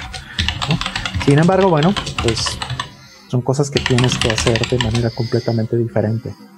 Tienes que pensarlas de manera completamente diferente, no es solamente este, reimplementarlas como se supone que tenían que haber sido, sino es volverlas a, pensar, eh, y este, tratar de eh, que se comporten de la manera en la que esperarías que se comporten en una, consola de hace 20, 25 años. ¿no? Streets of Rage 4 tal vez es un, un ejemplo este, muy simple, porque ese sí tiene un, este, una profundidad, pero otros juegos, vamos a decir un, un Gradius, vamos a decir este, juegos que son auténticamente 2D, pues tienen que pensar en todo este tipo de, cosas, ¿no? En, planos, en transparencias, en la composición de la imagen, en, cómo hacer este que, los planos, eh, eh, algunos sean válidos dentro del contexto del mundo 3D y otros no, que sean como este teatro guiñol que, que menciona Artemio,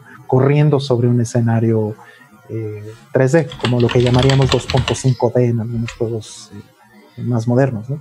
Entonces, eso es, un reto interesante. Y para terminar este, este punto, eh, no solamente se, trata de las consolas. El hardware en PC dejó de tener aceleración 2D o dejó de tener soporte para 2D eh, desde los 2000. O sea, ya no podías comprar una tarjeta de video que, tuviera 2D desde hace, pues, tranquilamente 18, 20 años.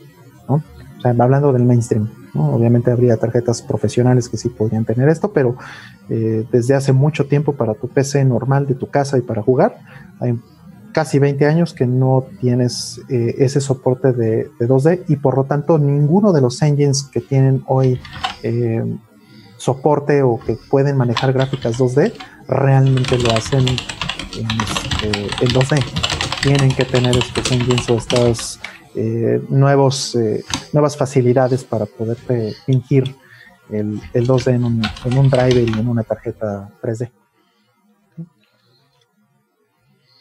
Este, bueno, comentan de lo de extraer el audio de, Mame. Chris, este, Chris nos dice, Cristian UMK3, que existe un software que mm, ya extrae. Eh, obviamente, pues le pregunté y pues sí, son solo ciertas placas, no es cualquiera. Yo creía que era solo para samples, pero por lo que me comenta, pues seguramente es una versión de MAME que está especializada en nada más correr lo que le vayas diciendo y lo salva WAV, ¿no? Es lo más probable. Eh, alguien dice, un mando arcade para dos jugadores con HDMI y dos USB en 3000 es buen precio. No tengo idea de qué te refieras.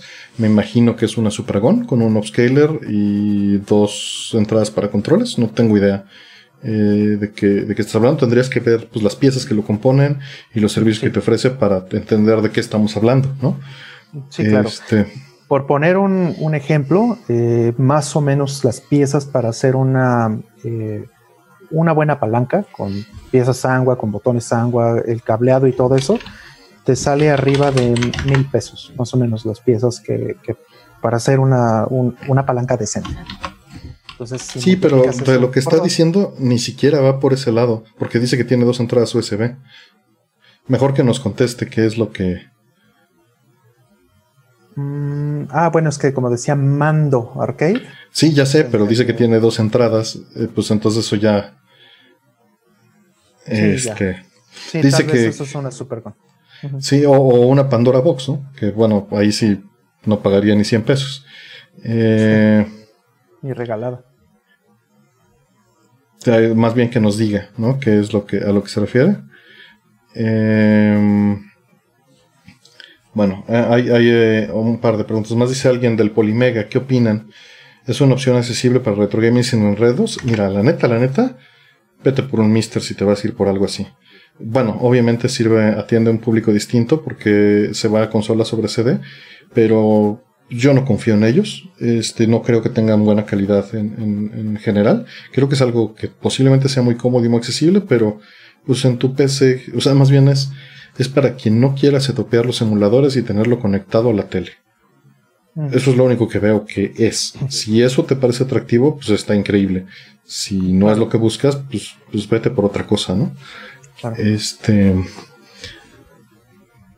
Eh, compró, Robin Igo dice que compró una Semitsu porque todos usamos Sangua. Ya lo hablamos también en el programa de la semana pasada. Mm. A mí me gusta la Semitsu para shooters.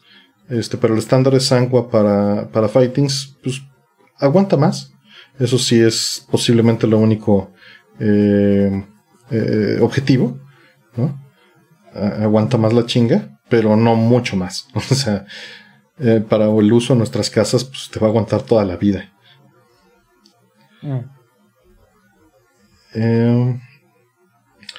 Bien, eh, nos preguntan el remake de Alex Kidd, que se ve interesante, se ve muy bonito. La verdad es que Alex Kidd siempre le hice el feo desde chiquito. Entonces no le tengo cariño a la, franquicia, pero el remake se ve precioso. Bueno, este tributo remake, whatever, se ve precioso. Se ve como algo que sí jugaría. Este, tal vez, tal vez me reconcilie con Alex Kidd. Y nunca conseguí Alex Kidd en Shinobi World, que es un juego que sí quiero y que no he conseguido. Mm. Entonces, sí, Alex este, Kidd, este, no me parece malo. Eh, es chistoso porque eh, tenía unos primos que les dieron un, Sega Master System. y, este, y pues jugaban Alex Kidd y les encantaba y todo, ¿no? En su momento. y y bueno, ahí fue mi culpa tal vez, este, porque pues un día los invité a mi casa y, jugaron Mario Bros, ¿no? Super Mario Bros. Y, pues ahí fue cuando dijeron, demonios, Alex Kidd no no, o sea, si tenías un Master System, tenías que estar jugando otras cosas. Eh, porque, pues sí, el Master System era muy superior en hardware a un NES pero no había un juego como Mario Bros. Tenías que jugar ports de arcade, tenías que jugar este, las, exclusivas, ¿no? O ports de MSX. Pero pues difícilmente, ¿no? Este, ajá, terminé, por ejemplo, este, jugando mucho con ellos eh, Saxon 3D, mm. ¿no? Hermoso, se veía hermoso. y Missile Defense 3D se, veía increíble también. Este, no, pues yo, yo ahí jugué Shinobi, ¿no? Este. Ghostbusters. Había, hay juegos muy interesantes, incluso el, el, el Last Battle, bueno, no es Last Battle, el, el Hokuto no Ken, que se llama Black Belt. Este está muy bonito también. Y, y, bueno, hay unos ports que están, se ven increíbles por la cantidad de colores. Y Fantasy Star 1. tal, tal, vez la, este, el, el, culpable, pues, de que, de que ellos abandonaran finalmente. Este, Fue Alex. O, de, que yo no que, quedara con este, muy contento con Alex Kidd después de los años fue que estuve Mario Bros. en, la misma época. Entonces había una comparación demasiado injusta ahí.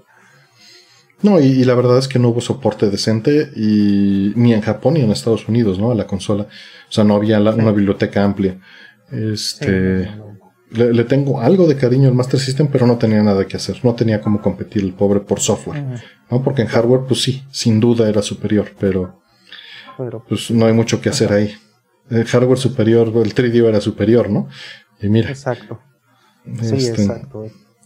Que, que, aplica a las consolas actuales, ¿no? A final de cuentas. Exactamente, sí, el Xbox, ¿no? Pues quién sabe, ¿no? Pero a final de cuentas, si, si Xbox se le pone las pilas y tiene mejor software que PlayStation, pues va a importar más a que si no. no, Me, refería a las, a las generaciones, por ejemplo, de corrientes, ¿no? Mm. O las anteriores, ¿no?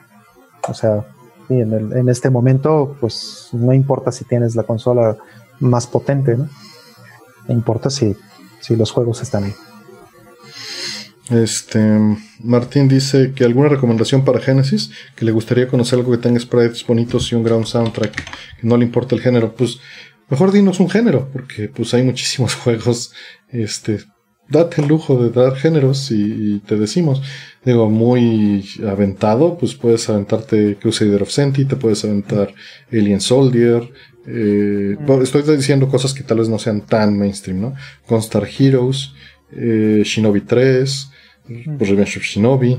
Em, ¿qué, más te puedo recomendar? Pues si te gustan los shooters, pues aviéntate en Fire Shark. Eh, el soundtrack es maravilloso. Thunder Force, Thunder Force 3, Thunder Force 4. ¿Qué, más te puedo decir? Los Sparksters, los dos que están en, Genesis, están muy bonitos de Konami y son exclusivos. Em, pues hay, miles de, cosas que... Mejor dime géneros, que si no, pues no voy a parar de decir juegos. Claro. Mm. Sí, preguntan que cuál es mi Tekken favorito. Ya mencioné, creo, alguna vez, este Tekken 5 Dark Resurrection es el, mejor Tekken que hay, según mi apreciación, este, por muchas razones. Eh, las razones técnicas, por supuesto, el, engine es maravilloso, el engine es hermoso de, de, ese juego, las gráficas son de lo mejor que tuvo el PlayStation 2. Eh, y pues eh, salió también para PlayStation 3 en, HD y aún este, cuando son gráficas de PlayStation 2 simplemente este, rendereadas en 1080, se sigue viendo impresionante. Es un juego fabuloso. Eh, y en sí es, en, mi opinión, es el, Tekken más, más profundo, más técnico que, hay. ¿no? El 6 y el 7 son muy buenos. El Tekken Tag 2 también es muy, muy bueno pero en mi opinión no, no superan eh, lo brillante que, resultó el, el, 5, en particular la revisión eh, Dark Resurrection. Este, preguntan, eh, según los conocimientos, ¿cuál sería el emulador que se programado o en consola que se acerca al producto de origen? Eh, todos los hechos por Viyu, Ares actualmente, que es la línea de Gigan o VSNES, este, que tiene emulador de Genesis, Super NES, etcétera, son muy, muy buenos si vas a jugar en PC. Este, Mednafen es maravilloso también en, todo lo que hace. Este, pues, pues, serían, yo creo que mis dos top recommendations de, emuladores por software. Eh, digo, si lo que quieres es solo software. Eh, preguntan, ¿cuál es la historia detrás de Monster Boy Adventure Island? Es un desmadre. En Score lo platiqué cuando hablamos de, Monster Boy. Pero básicamente, originalmente Adventure Island es una licencia de eh, Monster Boy. El original es Monster Boy. Y es una licencia hecha este, por Hudson, que sacó en, PC Engine y en NES. Y le cambió al personaje. Y bueno, se crearon dos series. Estoy súper resumiendo, ¿eh? Se crearon dos series. La que conoces como Adventure Island, que en realidad es Monster Boy. Y se creó Monster World a partir de Monster Boy 2, que es más RPG, Action RPG. Y se siguió Monster World por una línea con Monster Boy por la otra línea, que es el Action, que terminó con el arcade, ¿no? Por ahí. Y Monster World se siguió con, con este Monster World 2, Monster World 3 en Genesis, Monster World 4 en Genesis y ahora Monster Boy en, en este en, PlayStation 4, perdón, todo este tiempo dije Monster Boy, era Wonder Boy. El original es Wonder Boy. Nada más que dice el post que me confundí. Entonces, este, es una serie muy interesante y para complicar todo esto, el port de Monster Boy 3 de Master System en PC Engine se llama Adventure Island. Entonces, súper revuelto. Eh, Sí, súper revuelto. Además de que el personaje que pusieron en Adventure Island era este era un ejecutivo, ¿no? De... Era el, era un cuate que de Hudson que, que era el que tenía Takeshi Meijin de apretar el botón lo más rápido posible, el récord en Japón. Pulsman, mira, recomienda José Cruz. Sí, Pulsman es maravilloso. Este, nos pregunta nuevamente sobre el GBS 8200, ¿qué tanto compite con OSC? Pues mira, es, es, este, no lo he probado personalmente, es un excelente producto si lo que vas a hacer es meterle mano. Este, nada más obviamente tienes las limitantes del aparato, del, de los fierros per se, vas a tener que hacer tus adaptadores y este, y solo te va a sacar por VGA. Eh, si tienes opción de que eso te funcione, pues está súper bien. Y si lo puedes hackear y meterle el custom firmware y ponerle el Arduino. Si no, pues vete por el OSC. A final de cuentas, todo sumado, este, pues sí te va a salir más barato el GBS, pero vas a tener que meter mucho más trabajo. Eh, ¿Qué más recomendable conectar el Play 3? ¿HDMI o videocomponente? HDMI siempre. Videocomponente solo si lo vas a conectar a un CRT. Sí, videocomponente es análogo. Sí, y, bueno, a final de cuentas el ancho de banda, los cables este, están al tope cuando están en 1080i, ¿no? Mm. Em, mm, a ver, por acá hay más cosas. Dicen, ¿qué esperan visualmente de la próxima entrega de Metal Slug? ¿En 2D como los clásicos o gráficos modernos en 3? ¿Va a haber entrega de Metal Slug? No sabía. Sí, ni yo. Yo tampoco. Eh, Raúl Chávez pregunta, Artemio, ¿tienes una copia de Crusader of Senti? Sí, sí tengo, lo tengo suelto. Es de los pocos juegos de Genesis que tengo sueltos. Este, se cuenta Mortal Kombat 2 ahí. y, qué más tengo suelto? Este, Heavy Nova. Heavy Nova lo tengo suelto. Y Airworm Heavy Nova, wow. Y, me gustaba Heavy Nova, ¿eh? O sea, no, no por, no porque fuera un buen juego, sino porque lo conseguí muy barato y, y pues le di muchas horas. Sé que es pésimo. Y la intro me fascinaba. Era un demo para mí poner ese intro de Heavy Nova. Porque sigue siendo muy bonita. Pero el juego, hijo de su madre. Era pura maña. Era pura maña. Pura pinche maña. Mala. Sí, sí, hubo, hubo este. Cometimos pecados de esos, sin duda. Pues a veces cuando no había varo y pues podías conseguir algo barato, encontrabas ahí, pues ni modo a darle, ¿no? No, bueno, pero también juegos que no eran tan buenos, pero pues te gustaba y los, los jugabas y los recontrajugabas y hasta los acababas tal vez, pero pues era lo que tenías a la mano. O sea, era eso o no jugar. Eduardo Torres nos pregunta qué tan viable es que esto se distribuya en manera de podcast. Pues la verdad, muy poco viable, porque pues de por sí no, no tiene gran, o sea, gran difusión y creo que es algo, un producto de su momento. No sé si tengan valor este, después. Digo, tratamos de que sí, pero. Pero pues también el tiempo que le tendría que meter, que sí, no es mucho, pero pues sí me gustaría trabajarlos en ese caso y dónde hostearlos. No tengo una plataforma para hostearlos, entonces difícilmente va a pasar. Es la primera persona que lo menciona, gracias por el interés, pero pues por esas razones mm, difícilmente sucedería. Sí, es, es un medio que tiene sus características propias, ¿no? Entonces, sí. Es, más, un poco más volátil. ¿Hay alguna forma de jugar juegos de Super NES en Super Famicom sin quitarme la tapa, Rol? Sin quitarle la tapa. Eh, sí, existen adaptadores. Este, también puedes usar un Super Game Genie. Un Super UFO también. Eh, yo utilizaba eso, un, Game Genie. Y, este, también hay, eh, pues algunas, algunas de las eh, digamos, los add-ons que servían también para piratear ese tipo de cosas, que tenían este puerto paralelo, cosas así, que le podías poner el cartucho para dompearlo. Eh, esas también funcionaban muy bien como adaptador. Entonces, eh, hay por ahí algunas que, si puedes conseguir, pues hardware viejo. A lo mejor todavía es de floppy o puerto paralelo, pues que ya nadie tiene eso.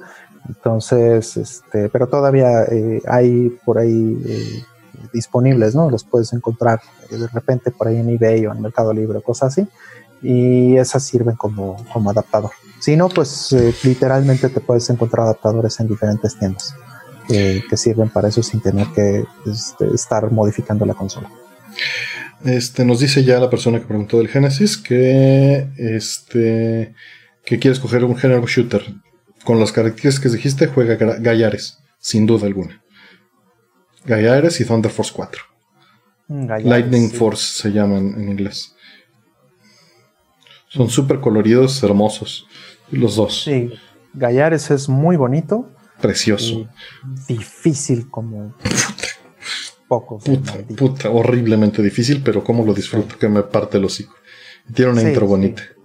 Empieza bien, empieza tranquilo, pero después se pone. Desde, desde que vas al, sol artificial, chinga tu No, sí, sí, está muy cabrón. Y los jefes bastardos de. Me confundí con Solfis. Eh, eso es un sol natural en, en, en Gallares. En Solfis es un sol artificial. Mm. Mm. Acá dicen, este, ¿qué placas son las que están buscando y todavía no consiguen? Uh. Son uh, varias. No, no. ¿Para qué? Eso, eso duele mucho, ¿no? Es, creo que. No, y ya las di por muertas. Nunca las voy a conseguir porque, pues ya no hay dinero, la devaluación, la situación ahorita económica y el futuro, simplemente ya. Eso se acabó, ¿no? Bueno, ya se había acabado para mí hace años y, y ahorita peor. Sí, sí, yo por ejemplo hace rato mencionamos, ya la, tercera o cuarta vez que lo, mencionamos por diferentes razones, pero R-Type Leo, por ejemplo, es una de mm. esas placas que, no existe en otra, en otra forma y que me encantaría tener. Pero Bubble Bubble me gustaría, fíjate. Sé que probablemente nunca pase. También este, muchas de las placas de Cave, por ejemplo, yo sé que jamás las voy a tener. Este, estoy... Eh, digo, no quiero también, este, hay una placa de, Gradius que me falta, en particular un juego de, la serie de Gradius que es Solid Assault, y ese no lo tengo, no lo tengo en nada, y eh, pues es mucho, muy difícil de conseguir, tengo buscándola durante años, y la única vez que la encontré hace, en los últimos 10 años, fue alguien que tenía eh, la máquina completa y pues esa máquina completa costaba en su momento eh, algo así como 5 mil dólares. Y digo, estamos hablando ya de hace más de 5 o 6 años. Entonces, este es un, Gradius 3D, eh, ¿no? O sea, se imaginarán tal vez como una cruz entre Gradius y Star Fox. Entonces, este, pues es el único que, no hay en ningún lado, no está, no, no está porteado en ninguna otra consola y, es increíblemente difícil y carísimo de conseguir. Entonces, esa no quiero darla por muerta, pero pues para cómo están las cosas y los precios y todo, probablemente sería lo mejor resignarme a que jamás lo voy a tener. Mencionan UbiArt Framework para hacer reboots de franquicias clásicas. Sí, UbiArt Framework está hermoso, pero pues no lo he visto, no he visto si lo han usado después de Rayman, la verdad. Este, preguntan que quiero hacer un Wii y hackearlo, que si yo hago ese trabajo, no, no hago ese tipo de trabajo. Eh, dice, bueno, Robin Higo nos pregunta que una vez mencioné que puse ventiladores dentro del kit para enfriar los chasis, para ser muy específico, eso no lo dice él, pero fue lo que hice para enfriar el chasis del CRT.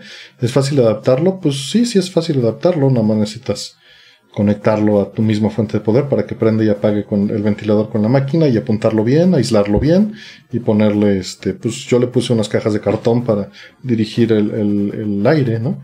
Este, ahí en los threads de, eh, de Arcades MX tengo un, thread donde me pongo las fotos de la caída y lo bajo de 90 a 50, 60 grados y pues los capacitores están reteados a 89 grados, entonces pues le da más vida eventualmente al chasis, ¿no? Para que no tengas que estarle dando servicio. Obviamente vas a tener un poquito de ruido del, ventilador, del aire, y posiblemente si el, ventilador este es muy potente o no lo puedes ubicar bien, vas a tener un poco de ruido en la señal de, lo que pueda crear de campo magnético sobre este, tu geometría. Eso pues lo vas a tener que considerar y evaluar. Preguntan, ¿por qué a Sony se le dificulta tanto incluir retrocompatibilidad con PlayStation 1? A un sueño de dueños de Connectis es bueno, de entrada, con compatibilidad te refieres a meter un CD. Y es muy poco probable que estas consolas tengan el drive de CD. Quién sabe, igual lo traen. Eh, pero tendrían que tener un láser aparte y hardware aparte especial para esto, ¿no? Y segunda, pues no es algo que vaya a vender. A, eh, final de cuentas, este, no es un diferencial eh, que, que, les vaya a generar ventas, ¿no? No es dificultad, es simplemente el estudio de mercado indica que eso no es algo que les va a dejar dinero. Y si pues, no les va a dejar dinero, ¿para qué lo hacen? No lo estoy defendiendo a Sony, pues solo estoy diciendo algo que pues, me parece evidente. Este, quién sabe si son las razones reales, es lo que yo creo. Claro, digo, estamos hablando de que Sony es una de las empresas más importantes en la historia del compact disc. Entonces, si alguien podría haber estado interesado en, vamos, tenían patentes, ellos desarrollaron también este, eh, algunos de los sistemas eh, múltiples, por ejemplo, este, para poder tener eh, soporte para diferentes discos utilizando diferentes láseres en un mismo lente, por ejemplo. Ese tipo de cosas fue desarrollo en, muchos casos de Sony y pues vamos, tienen, tienen patentes, tienen este, un montón de, hardware ahí, diseños que podrían haber utilizado, pero no utilizaron nada de eso en el PlayStation 4. PlayStation 4 tiene que ya casi siete años. ¿Y quién se quejó? ¿Quién se quejó de eso? ¿Quién dijo yo no voy a comprar un PlayStation 4 porque no toca CDs?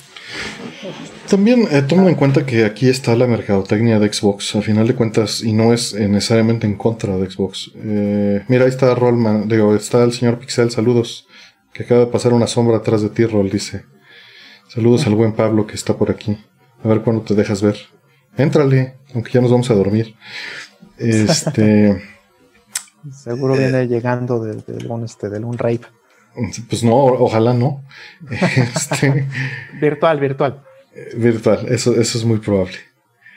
Eh, bueno, nos preguntan que mm, si he usado RetroArch en un CRT, la verdad no. Quizá esté bien, quizá no, pero pues no, no lo he usado como para opinar. Eh, eh, nos piden una lista de 5 shoot'em ups que tengan buen precio y buena jugabilidad japoneses para PC Engine. Soldier Blade, este Final Soldier, eh, Star Soldier eh, y Conhead sería sin duda. pues creo que eso es, una gran lista que no son muy caros y, son maravillosos todos. compra Download, Download 2 y Star Parodier, tal vez. No es de los mejores, pero no está mal. Son de los que no son caros. Um, dicen. Ah, esto lo del arcade, que ya contestamos. ¿Con qué is recomiendan entrarle a la serie? Ya lo contestamos también en el programa pasado, pero este IS 8, entrale con IS 8, está increíble. Eh, si te gusta, pues este te puedes mover de arriba abajo lo que, lo que te vaya a la tienda. Ahí ya, maté todas las preguntas viejas que teníamos por ahí. Que se encontró un video de Red Hat donde apareces, Roll. Ah, de Red Hat, sí, claro. Y se van a encontrar más probablemente en los siguientes años, porque este, estoy participando eh, más activamente en la comunidad de Fedora. No que no lo hubiera hecho antes, eh, lo hice durante muchos años, más de 10, pero este, ahora con la situación, por supuesto, este, ha cambiado también mucho la, la estrategia en la que este, se manejan las comunidades. Entonces, eh, he estado haciendo algunos videos y he estado haciendo sesiones con la gente de, Fedora y evidentemente con, con los buenos amigos de, Red Hat. Este, pues también tengo una buena relación con esa empresa de muchos, muchos, muchos años. Aquí está el, thread, ya se los voy a poner ahí en el chat del thread de los ventiladores porque salieron un par de preguntas más. Dicen que si sería conveniente ponerlo de hacia abajo para que le dé a, los contactos, pues no.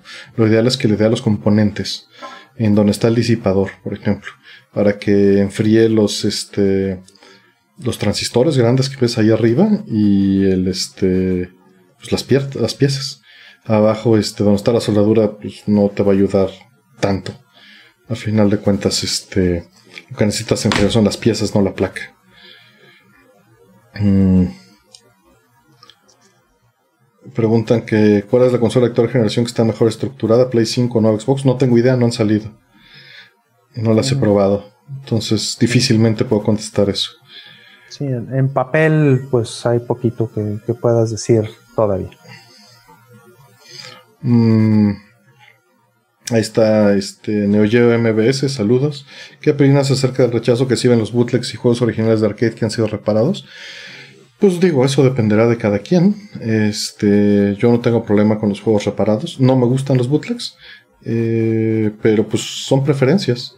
Eh, y si a alguien le gusta, o sea, un juego bootleg de, algunas placas es muchas veces mejor que una placa original. Depende de la placa, ¿no? Porque es más mm. fácil de reparar a veces. Y otras veces las piezas son terribles, de mala calidad, difíciles mm. de, darles mantenimiento. Y eso es lo que a mí no me gusta. No me gusta que la placa es de mala calidad, los transistores, los chips que se utilizan son de mala calidad. Y, pues encima sucias, pues es, un gran problema darles, porque se requiere mucho trabajo. E, es simplemente si, si voy a estar este, reparando una placa horas, prefiero que sea una original que sea una bootleg, es todo. Pero, pero si están funcionando, pues puede tener valor, ¿no? Sí, este caso en cuestión, eh, Pac-Man, por ejemplo, ¿no? Este, a mí eh, me dieron, me vendieron hace muchos años eh, en, un lote de varias placas. Venía un bootleg de, de Pac-Man y este, pues bueno, es el patito feo, es una de las pocas cosas que, no me gustan de, mi colección. Pero se aprecia de inmediato que, pues sí, es mucho más fácil de usar y de reparar que, el Pac-Man original. La placa de Pac-Man original, pues tienes que tener una de poder especial, tienes que tener un montón de requerimientos, es, es un desmadre. Y luego repararla esa cuando se echa a perder, pues hay foros enteros y un montón de gente que, bueno, ya es muy experta en, esa placa, particularmente fue tan famosa y, tan problemática. Y a veces los bootlegs de esa placa, pues están hechos para ser mucho menos problemáticos que la placa original. Entonces, pues es el patito feo, la odio, digamos, en comparación a, este, tener un, un original. No me, no me gusta que, que sea bootleg pero eh, sí sería aceptable decir, sabes que tengo la placa original, es mi licencia, ¿no? Y tengo este bootleg que es más conveniente y ese es el que puedo este, a lo mejor poner a funcionar y que sé que es la de batalla, ¿no? No, se me, no, no me va a doler si, si, se rompe y la tengo que este, reparar. En cambio, una de Pac-Man original, pues siquiera voltearla a ver es, ya un, un problema a veces, ¿no?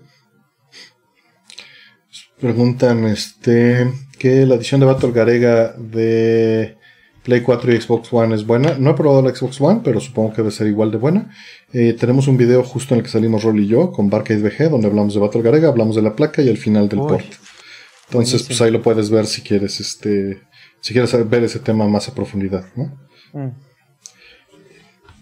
Eh, pregunta ¿Cuáles fueron nuestras impresiones de Death Stranding? Hay un podcast de ScoreBG de 5 horas de nuestras impresiones frescas. Entonces mejor pues, ve allá. Va a ser más fácil.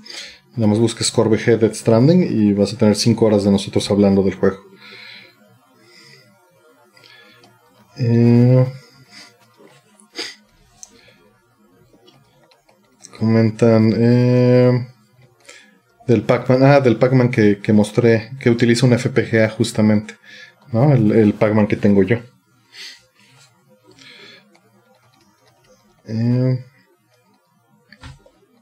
en el score hablaban sobre el 4K y por qué no han dado ese salto. Sí, quién sabe qué score haya sido de Max. Este, te fallo, no, no recuerdo por qué, pero básicamente porque todavía no tiene eh, el ancho de banda 4K actual para tener 60 cuadros por segundo con HDR con full color 444 al mismo tiempo.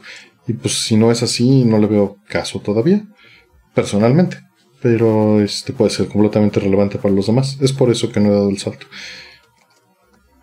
Y bueno, este, porque pues no estoy contento con 1080p a final de cuentas. Hasta que cumpla eso, pues voy a brincar. No, no tengo necesidad porque pues estoy, tengo que la tocó, no veo del carajo. Anyway. Pero, pero por eso justo noto más defectos, ¿no? Eh, porque normalmente si veo mal y me lo empeora la señal, pues todavía veo peor. Claro, este, tienes que esforzarte de por sí para, para ver eh, bien, ¿no? En una resolución normal. Sí, el Pac-Man que tengo es el del aniversario, perdón, es que preguntaban eso. Ah, sí. Sí, este, esa placa la quiero conseguir, sí, no la tengo. Está bonita, sí. Sí, la de 25 aniversario, ¿no? Este, porque la de 20 nada más trae Miss Pac-Man. Y la de 25 ya trae este, Pac-Man, Miss Pac-Man y, Galaga, ¿no? Este, G pregunta que si se puede extraer el cartucho de, juegos de Switch y 3DS. Pues no, que yo sepa. Eh, vas a tener que tocarlo en Sound Test o ver qué haces, pero no hay muchas maneras. Mm. Mm. Sí, este pregunta, bueno, aquí eh, hay varias, varios este, puntos que están diciendo sobre el RGB del Super eh, Nintendo, ¿no?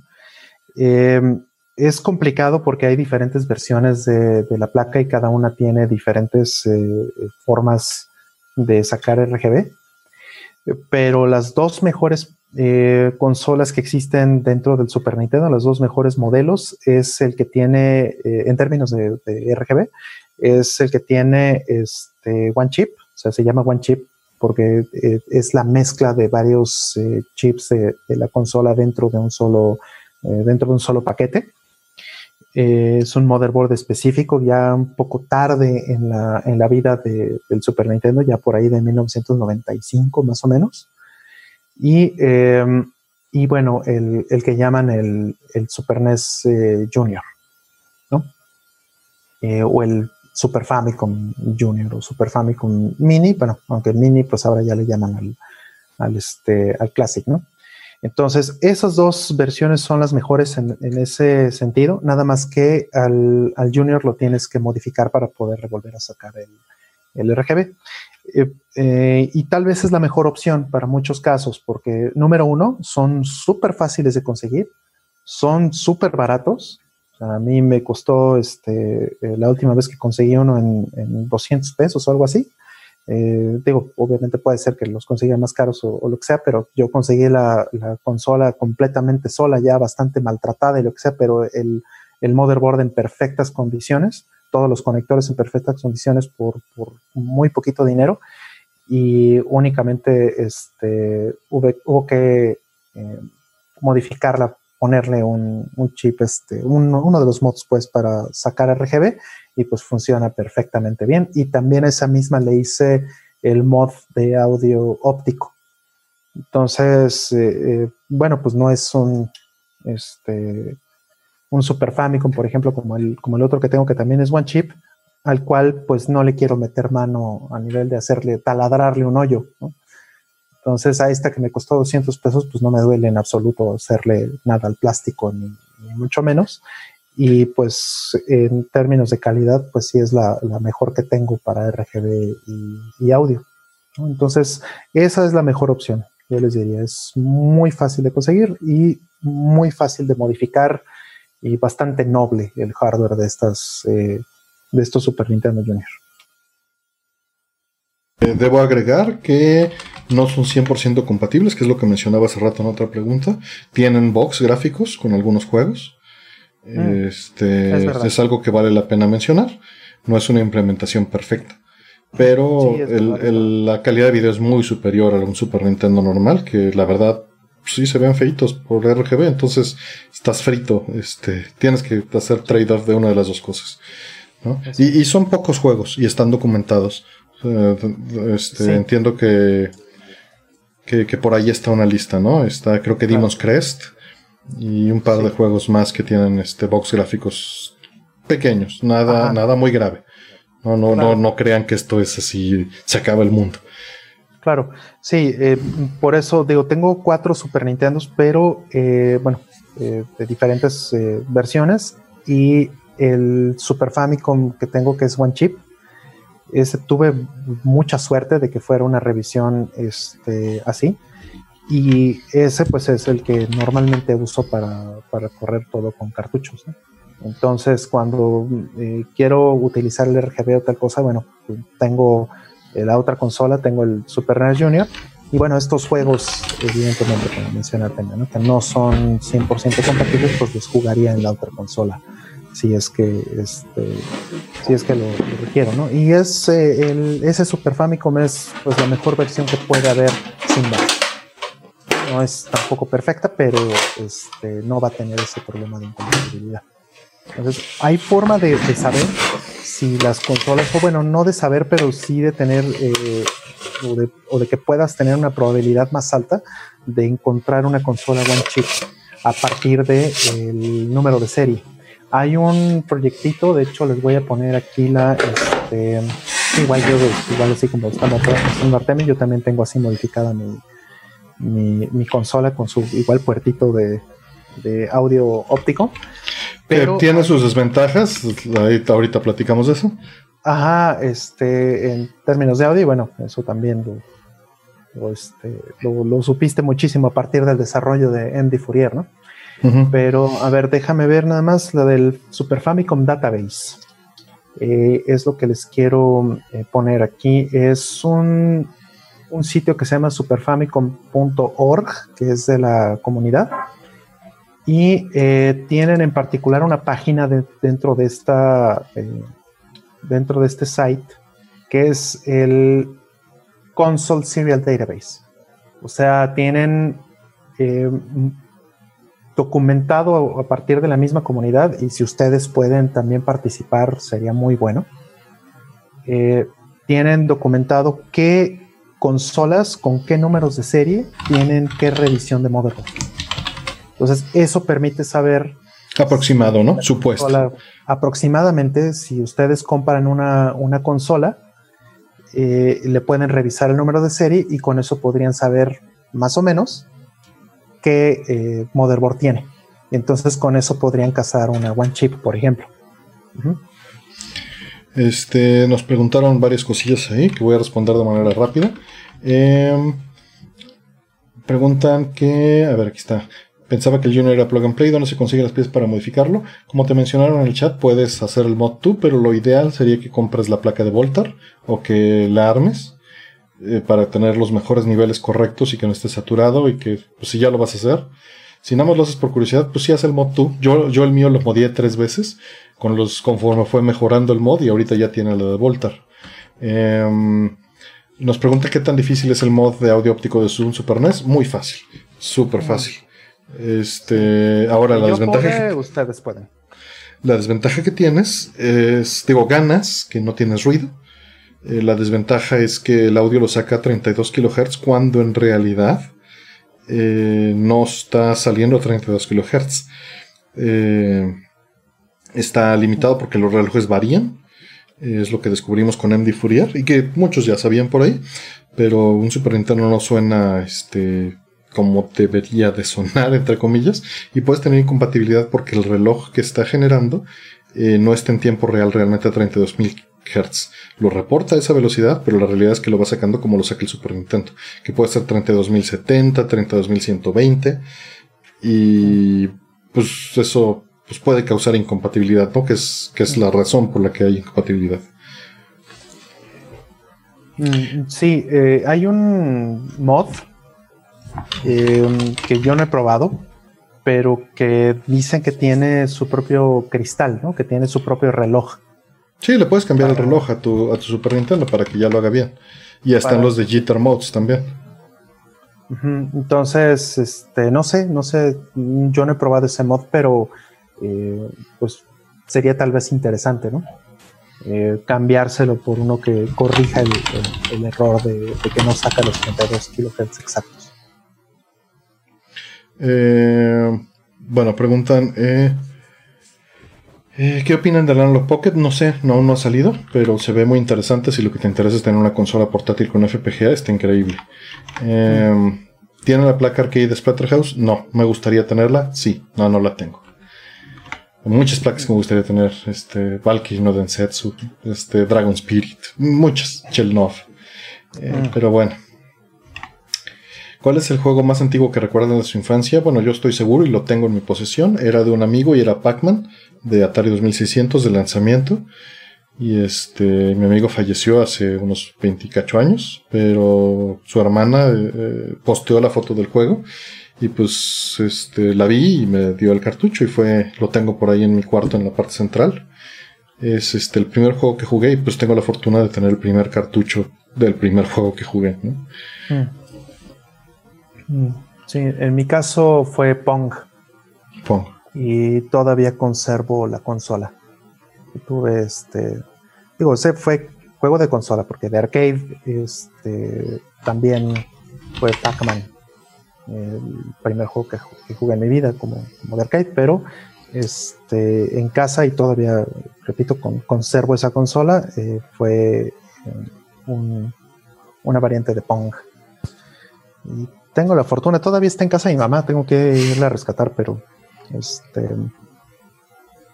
Eh, sí, sí me gustaría mucho resucitar esa, esa, esa consola. Que bueno, todavía es por RF. Sí. Y, fíjate que se ven increíbles esas consolas en muchos sentidos, porque como es un negro absoluto con los píxeles prendidos, se ve bien bonito. Sí, bien, bien bonito. El CRT es, es fascinante. Es hermoso, sí. Igual Galaga se ve. esos juegos se ven increíbles. Eh, Space Invaders. Sí, sí, sí, sí. Dice mm, las placas que nunca conseguirán las piensan emular en una placa o algo para jugarlas en un arcade. No, normalmente nosotros no le entramos, bueno, no le entramos a la piratería, entonces no. Si conseguimos la licencia en un port eh, o en una compilación, puede ser que la pasemos a una, este, a una placa original, si tenemos la manera. Si no, pues, pues no hay mucho que hacer, ¿no? Eh, una opción actual sería, o a futuro, sería conseguir las licencias en compilaciones, extraer las ROMs de esas compilaciones y meterlas a Mister si se llega a implementar esas placas, ¿no? Eso sería un, camino que yo sí seguiría. Este. Sí, yo ya sigo ese camino eh, desde hace un buen rato, ¿no? Eh, Sapphire, por ejemplo, ya he mencionado varias ocasiones que tengo este, la versión de PSP, dompé el, el juego del, del UMD y de ahí este, lo puse eh, con un Everdrive, lo puse, bueno, no, perdóname, no con un Everdrive, con el este, SSD S3, lo puse en mi eh, PC Engine. Sí, este. Dice, es difícil encontrar pantallas vectoriales hoy en día. Muy, muy difícil. Muchísimo. No le he entrado a eso, le saco. Me vendían una hace como 12 o 13 años. Eh, me la vendían una fortuna. Y lo pensé, ¿eh? o sea, sí, sí me pasó por la mente. Dije, esto pues es una pieza histórica y me encanta ese hardware, se me hace una cosa fascinante y maravillosa, pero lo segundo que pensé después de eso es qué pasa si algo se me rompe. ¿Quién me la va a reparar o quién va a conocer? Este, pues le aprendas, chavo, ya. Ya vas a estar ensartado. Ajá, y las piezas, ¿de dónde las saco? Ha habido hardware que hasta han estado sacando de ah. nuevas implementaciones vectoriales para ajustarse a otros chasis. Mira, la verdad es que lo más fácil es que juegues un osciloscopio. Pues sí, pues sí, para eso pues mejor me compro un osciloscopio efectivamente. Eh, ahí tengo mi osciloscopio con un micro CRT de 3 pulgadas o 4 o 5, no me acuerdo, y con ese. con ese me, doy lo poco que puedo. Este, ¿Cuál es la forma legal? Ah, perdón. Hay alguien que tiene una Vectrex, dice ahí. Yo quisiera una, pero mejor no. Mejor no quiero. Este. ¿Cuál es la forma legal más fácil de jugar Snatcher? La única es este, si solo sabes inglés. Si sabes japonés, la legal más fácil es hasta en el PC Engine Mini. Si no sabes japonés, este, Sega CD es la única manera. Y pues no es exactamente barato. No, o la versión de MSX, pero la verdad es que vas a estar jugando una versión, aunque vas a estar jugando una versión inferior. Tanto PlayStation, Saturno y MSX son las inferiores, PS88, PC Engine y Sega CD son las superiores, en mi opinión. MSX mm. está, o sea, es inferior por muy poco a la, a la de MSX en gráficos, pero en música, híjole, el FM le parte todo el hocico al SSC, por mucho que me duela decir algo en contra del SSC que está ahí atrás. Mm, Pero pues no, comparándolas en persona, no, no hay, no hay comparación. Mm. Sí, sí, sí, sin duda, no hay comparación. Sí, yo aquí tengo igual el SSC y es precioso el canijo, pero pues bueno, o sea, otra es si te interesa aprender japonés, pues agárrate un buen diccionario y te vas a tardar seis meses en jugar el juego, pero, pero bueno, yo así lo hice. Pero vas a jugar la versión original. Sí, exactamente. Eh, bueno, pues ya son 2.40 rol. Este, ¿cómo ves? Pues ya nada más igual unos 15 minutitos de preguntas por ahí, las últimas eh, ¿Y Yoshi ya no anda por aquí? Creo que ya se fue a dormir. Eh, se tomó su, su como dirían en Blade Runner, sus, galletas y un vasito de leche. Se fue a dormir. Este. Dicen, ¿algún día era un especial de Daytona USA? No tengo el juego. Y no conozco. Bueno, sí conozco quien lo tenga, pero no.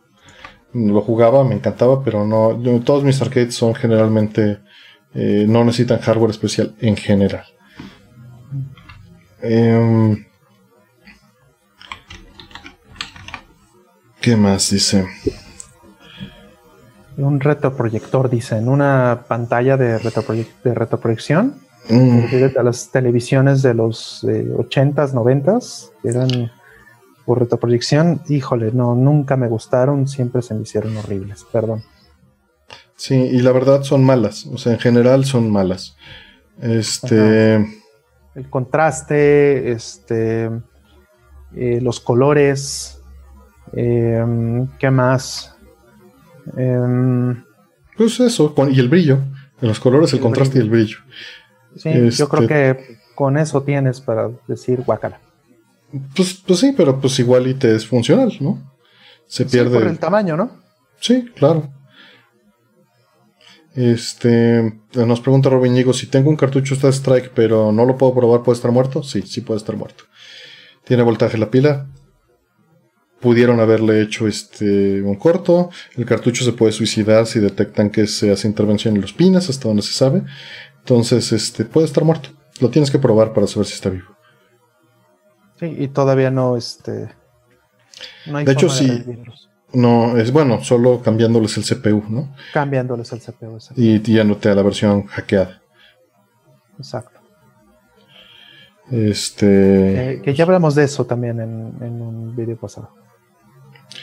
¿Cuál sería la mejor manera de jugar PC Engine sin usar hardware original? Como ya dijimos hace rato, Metnafen y Biju acaba de sacar para Gigan también este PC Engine hasta con CD. Entonces, pues yo diría que esas dos serían las, las maneras y comprar tus licencias con el PC Engine Mini y vas, ¿no? Mm.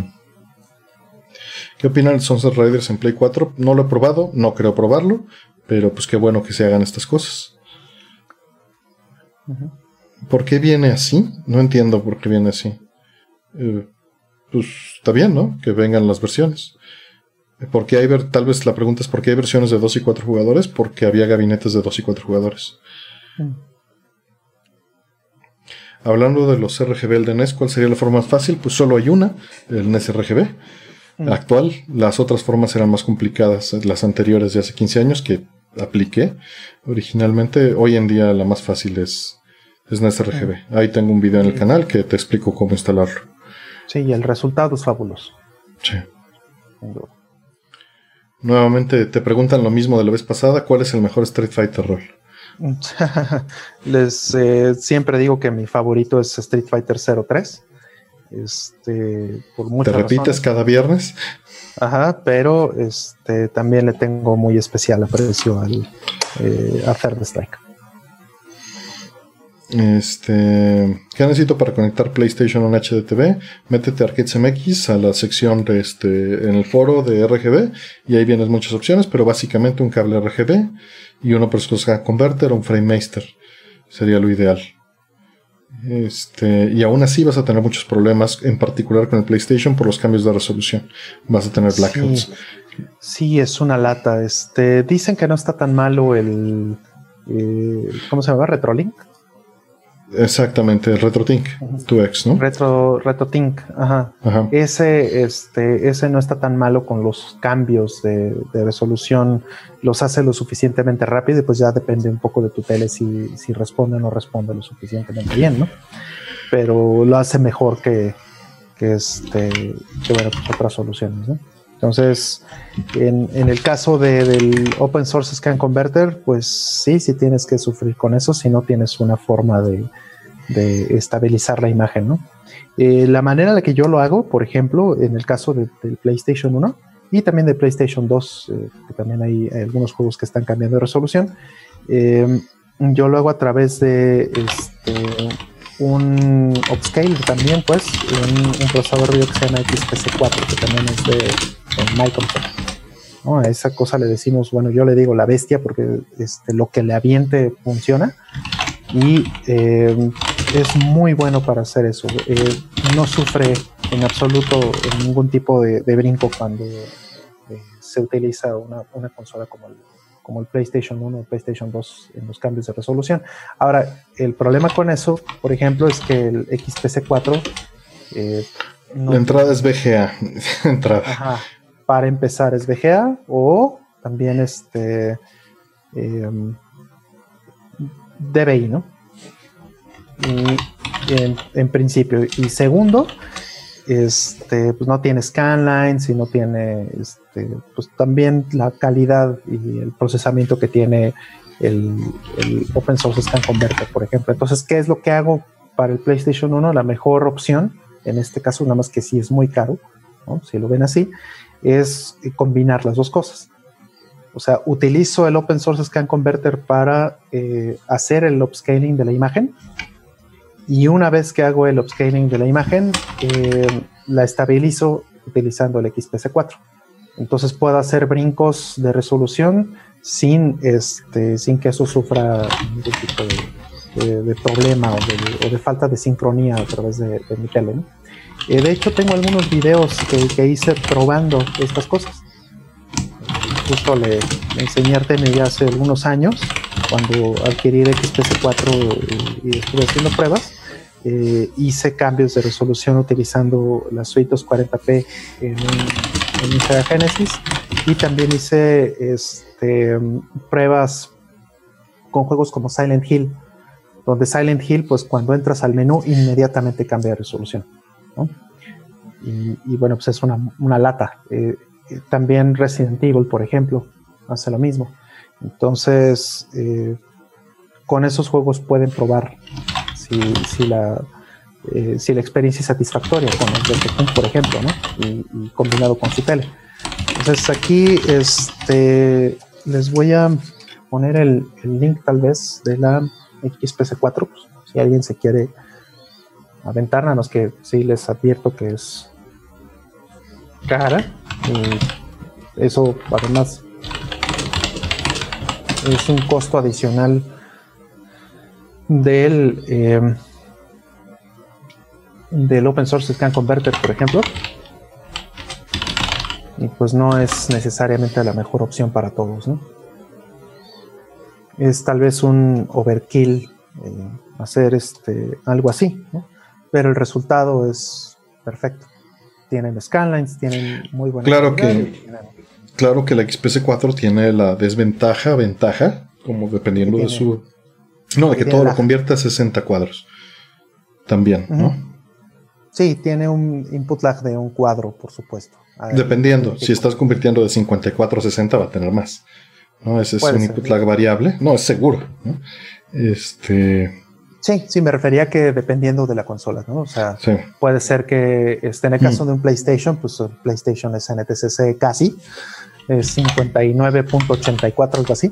Entonces, este, pues ahí nada más te va a agregar un cuadro, ¿no? Pero otras cosas te podría estar agregando bastante más, dependiendo de dependiendo de lo que le pongas. Yo le he puesto a placas este, que están en, en 54, en 52 y, y, funcionan muy bien, pero obviamente agregando ese, ese, este, ese input, o bueno, ese display o agregando cuadros, ¿no?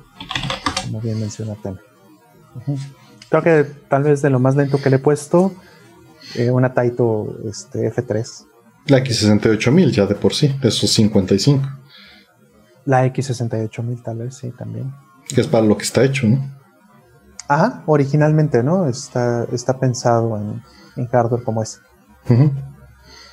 Sí, entonces, bueno, insisto, es este es la única opción que yo conozco que es 100% confiable con el PlayStation 1 y con el PlayStation 2 en estos juegos. Es la única opción que yo. Pero José, Cruz dice: va a haber un mod HDMI hecho por Citrus PSI, que es excelente en hardware y excelente persona. Eh, todísimo madre. Entonces, este, pues él va a sacar un mod HDMI eventualmente y, pues valdría la pena. Tal vez esa es una gran opción para alguien.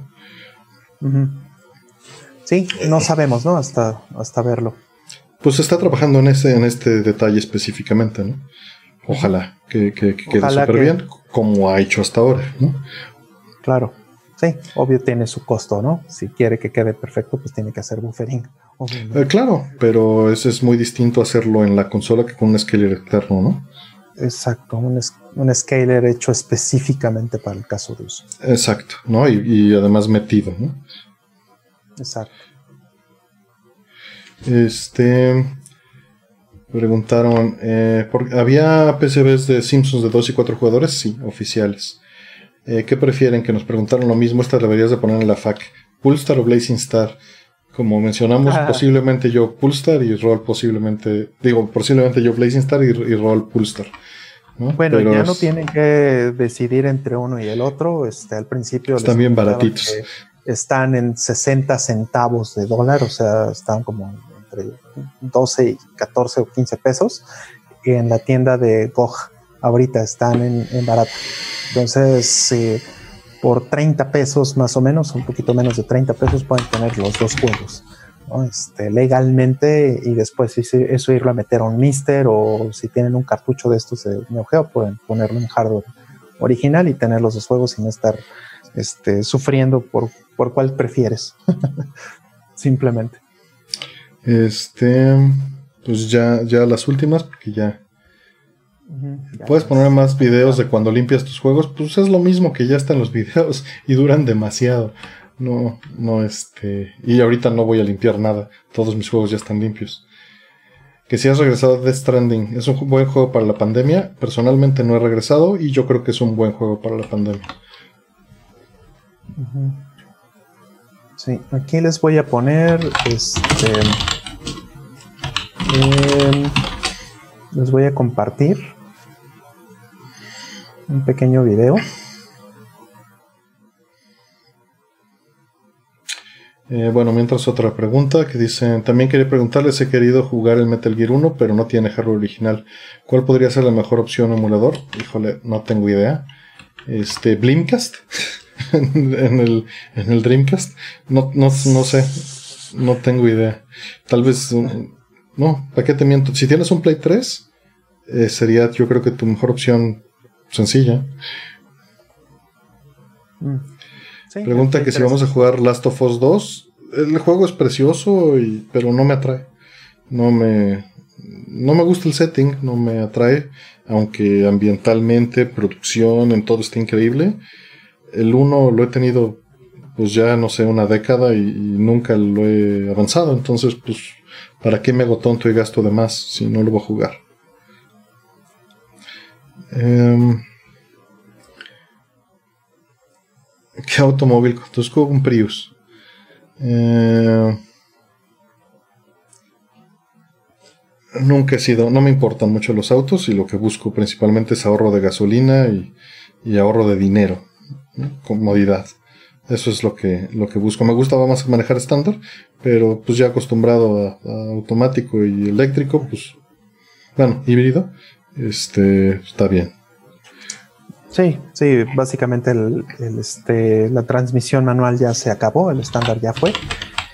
Ya, ya es muy difícil. Yo ya, ya este, hice las paces. Tuve, eh, a mí sí me gustaban mucho los carros, entonces yo tuve un par de coches deportivos y me encantaba. ¿no? Entonces, sí, andarlos modificando, le metí mucho tiempo a estar modificando la computadora y estarle poniendo este, piezas de aftermarket para tonear mi carro y hacerlo súper eh, potente y lo que quieran, o también para poder este, ahorrar gasolina, este, cambiándole eh, el régimen de las espreas y cuanta cosa.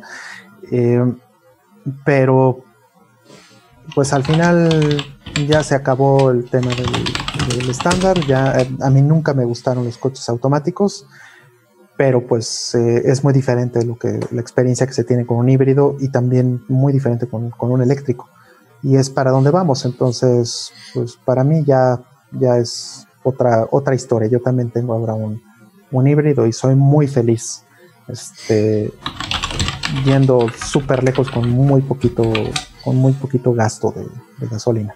O sea, ya para mí tal vez llegaré a tener algún, eh, volveré a tener algún, este, un coche deportivo tal vez en el futuro, no lo sé, pero hasta que sean eléctricos ya y que estén accesibles. Mientras tanto, por lo menos ahora, este, eh, híbrido y cuando se hagan eléctricos voy a pensar más en el, en el ahorro no en la potencia.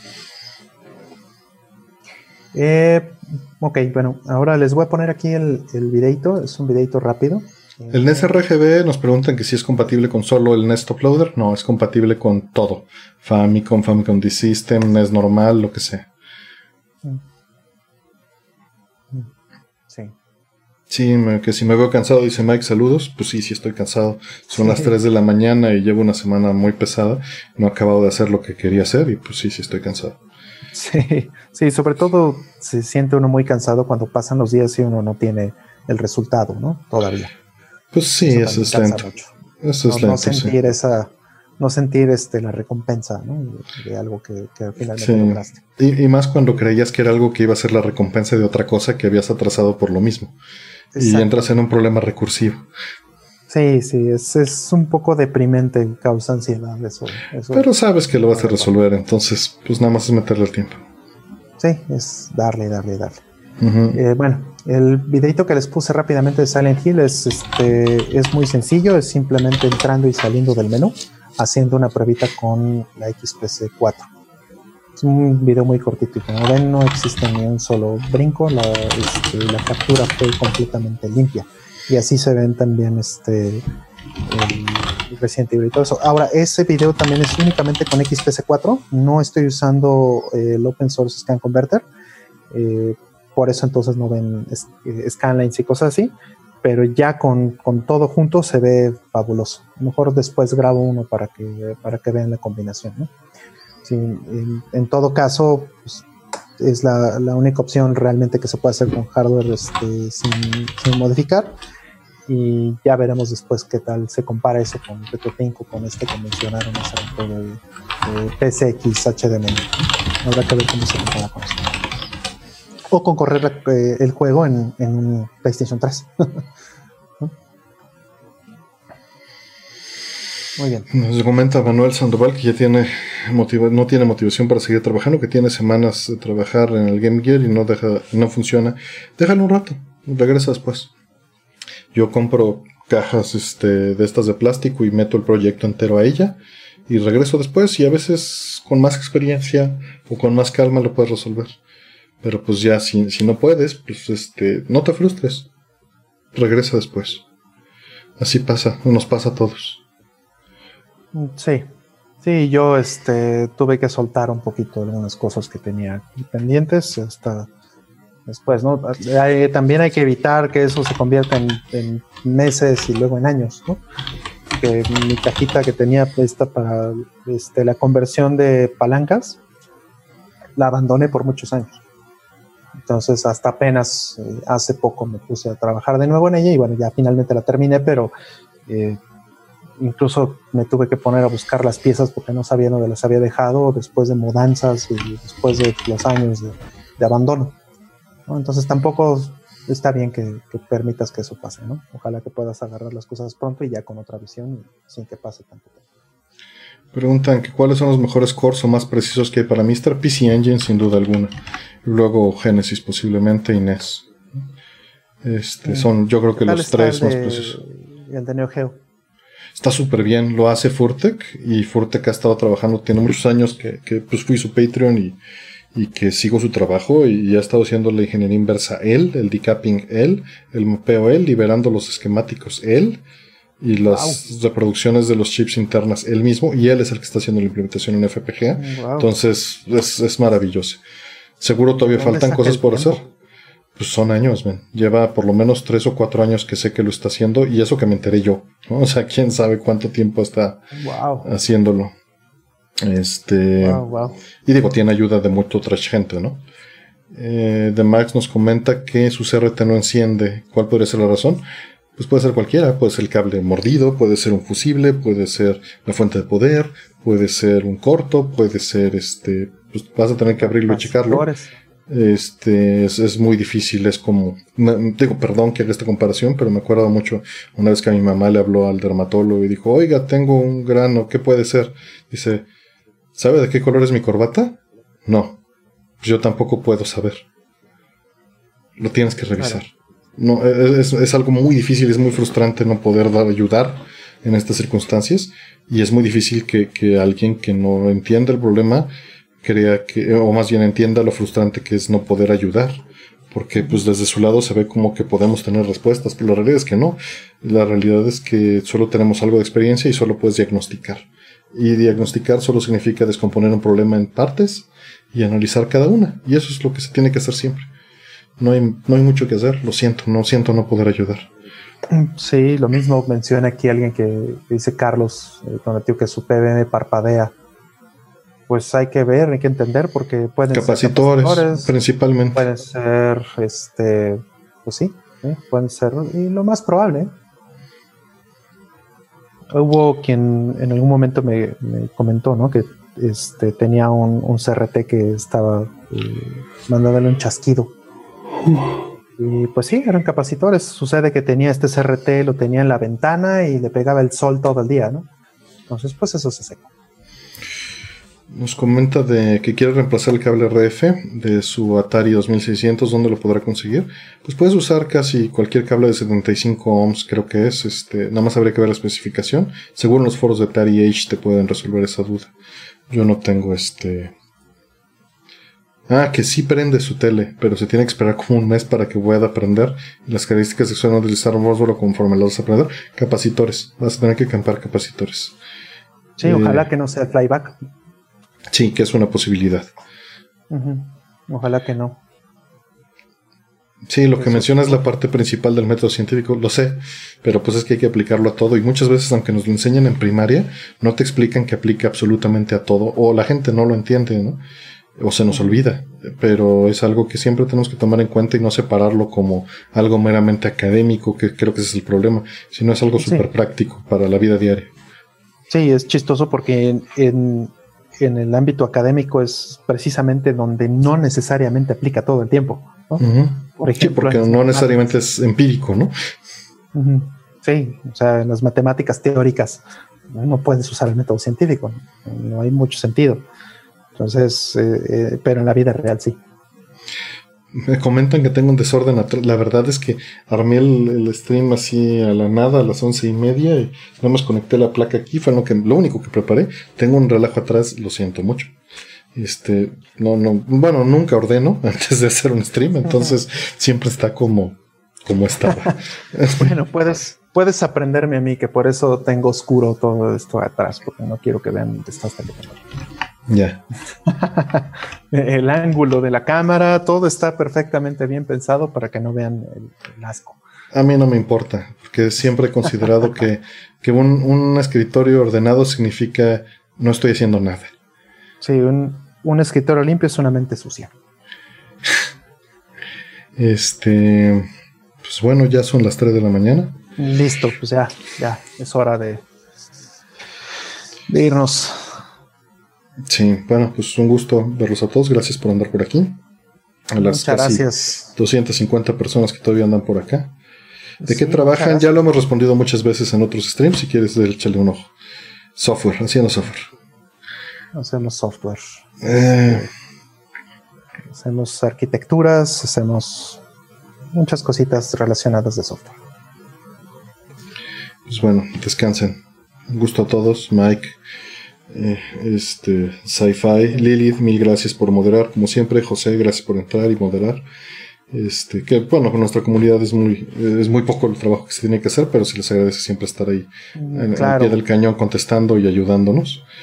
Karen, este, siempre un, gusto leerte, este, siempre muy buenos, muy buenos chistes los que haces, este, y también un buen trabajo. Muchas gracias. Gracias. Gracias a todos. Cuídense, por favor, síganse cuidando. No hay nueva normalidad, eso no existe. Síganse cuidando. Sí, este, vean también las proyecciones que hay para las siguientes semanas, no es por asustarlos, pero la situación no va a mejorar. Nada más cuídense, no se espanten, lávense bien las manos, no se toquen la cara, eviten lugares este, cerrados con aire acondicionado, pónganse sus mascarillas, si pueden usen una, careta o gogles o algo para cuidar los ojos si van a entrar a uno de estos lugares donde hay mucha gente. Redoblen este, los protocolos. Eh, sé que todos estamos hartos de, de, la monotonía, pero no es momento para, para volverse flojos y bajar la guardia. No es el momento. de hecho, el peor momento para hacer eso. Cuídense. Listo, cuídense.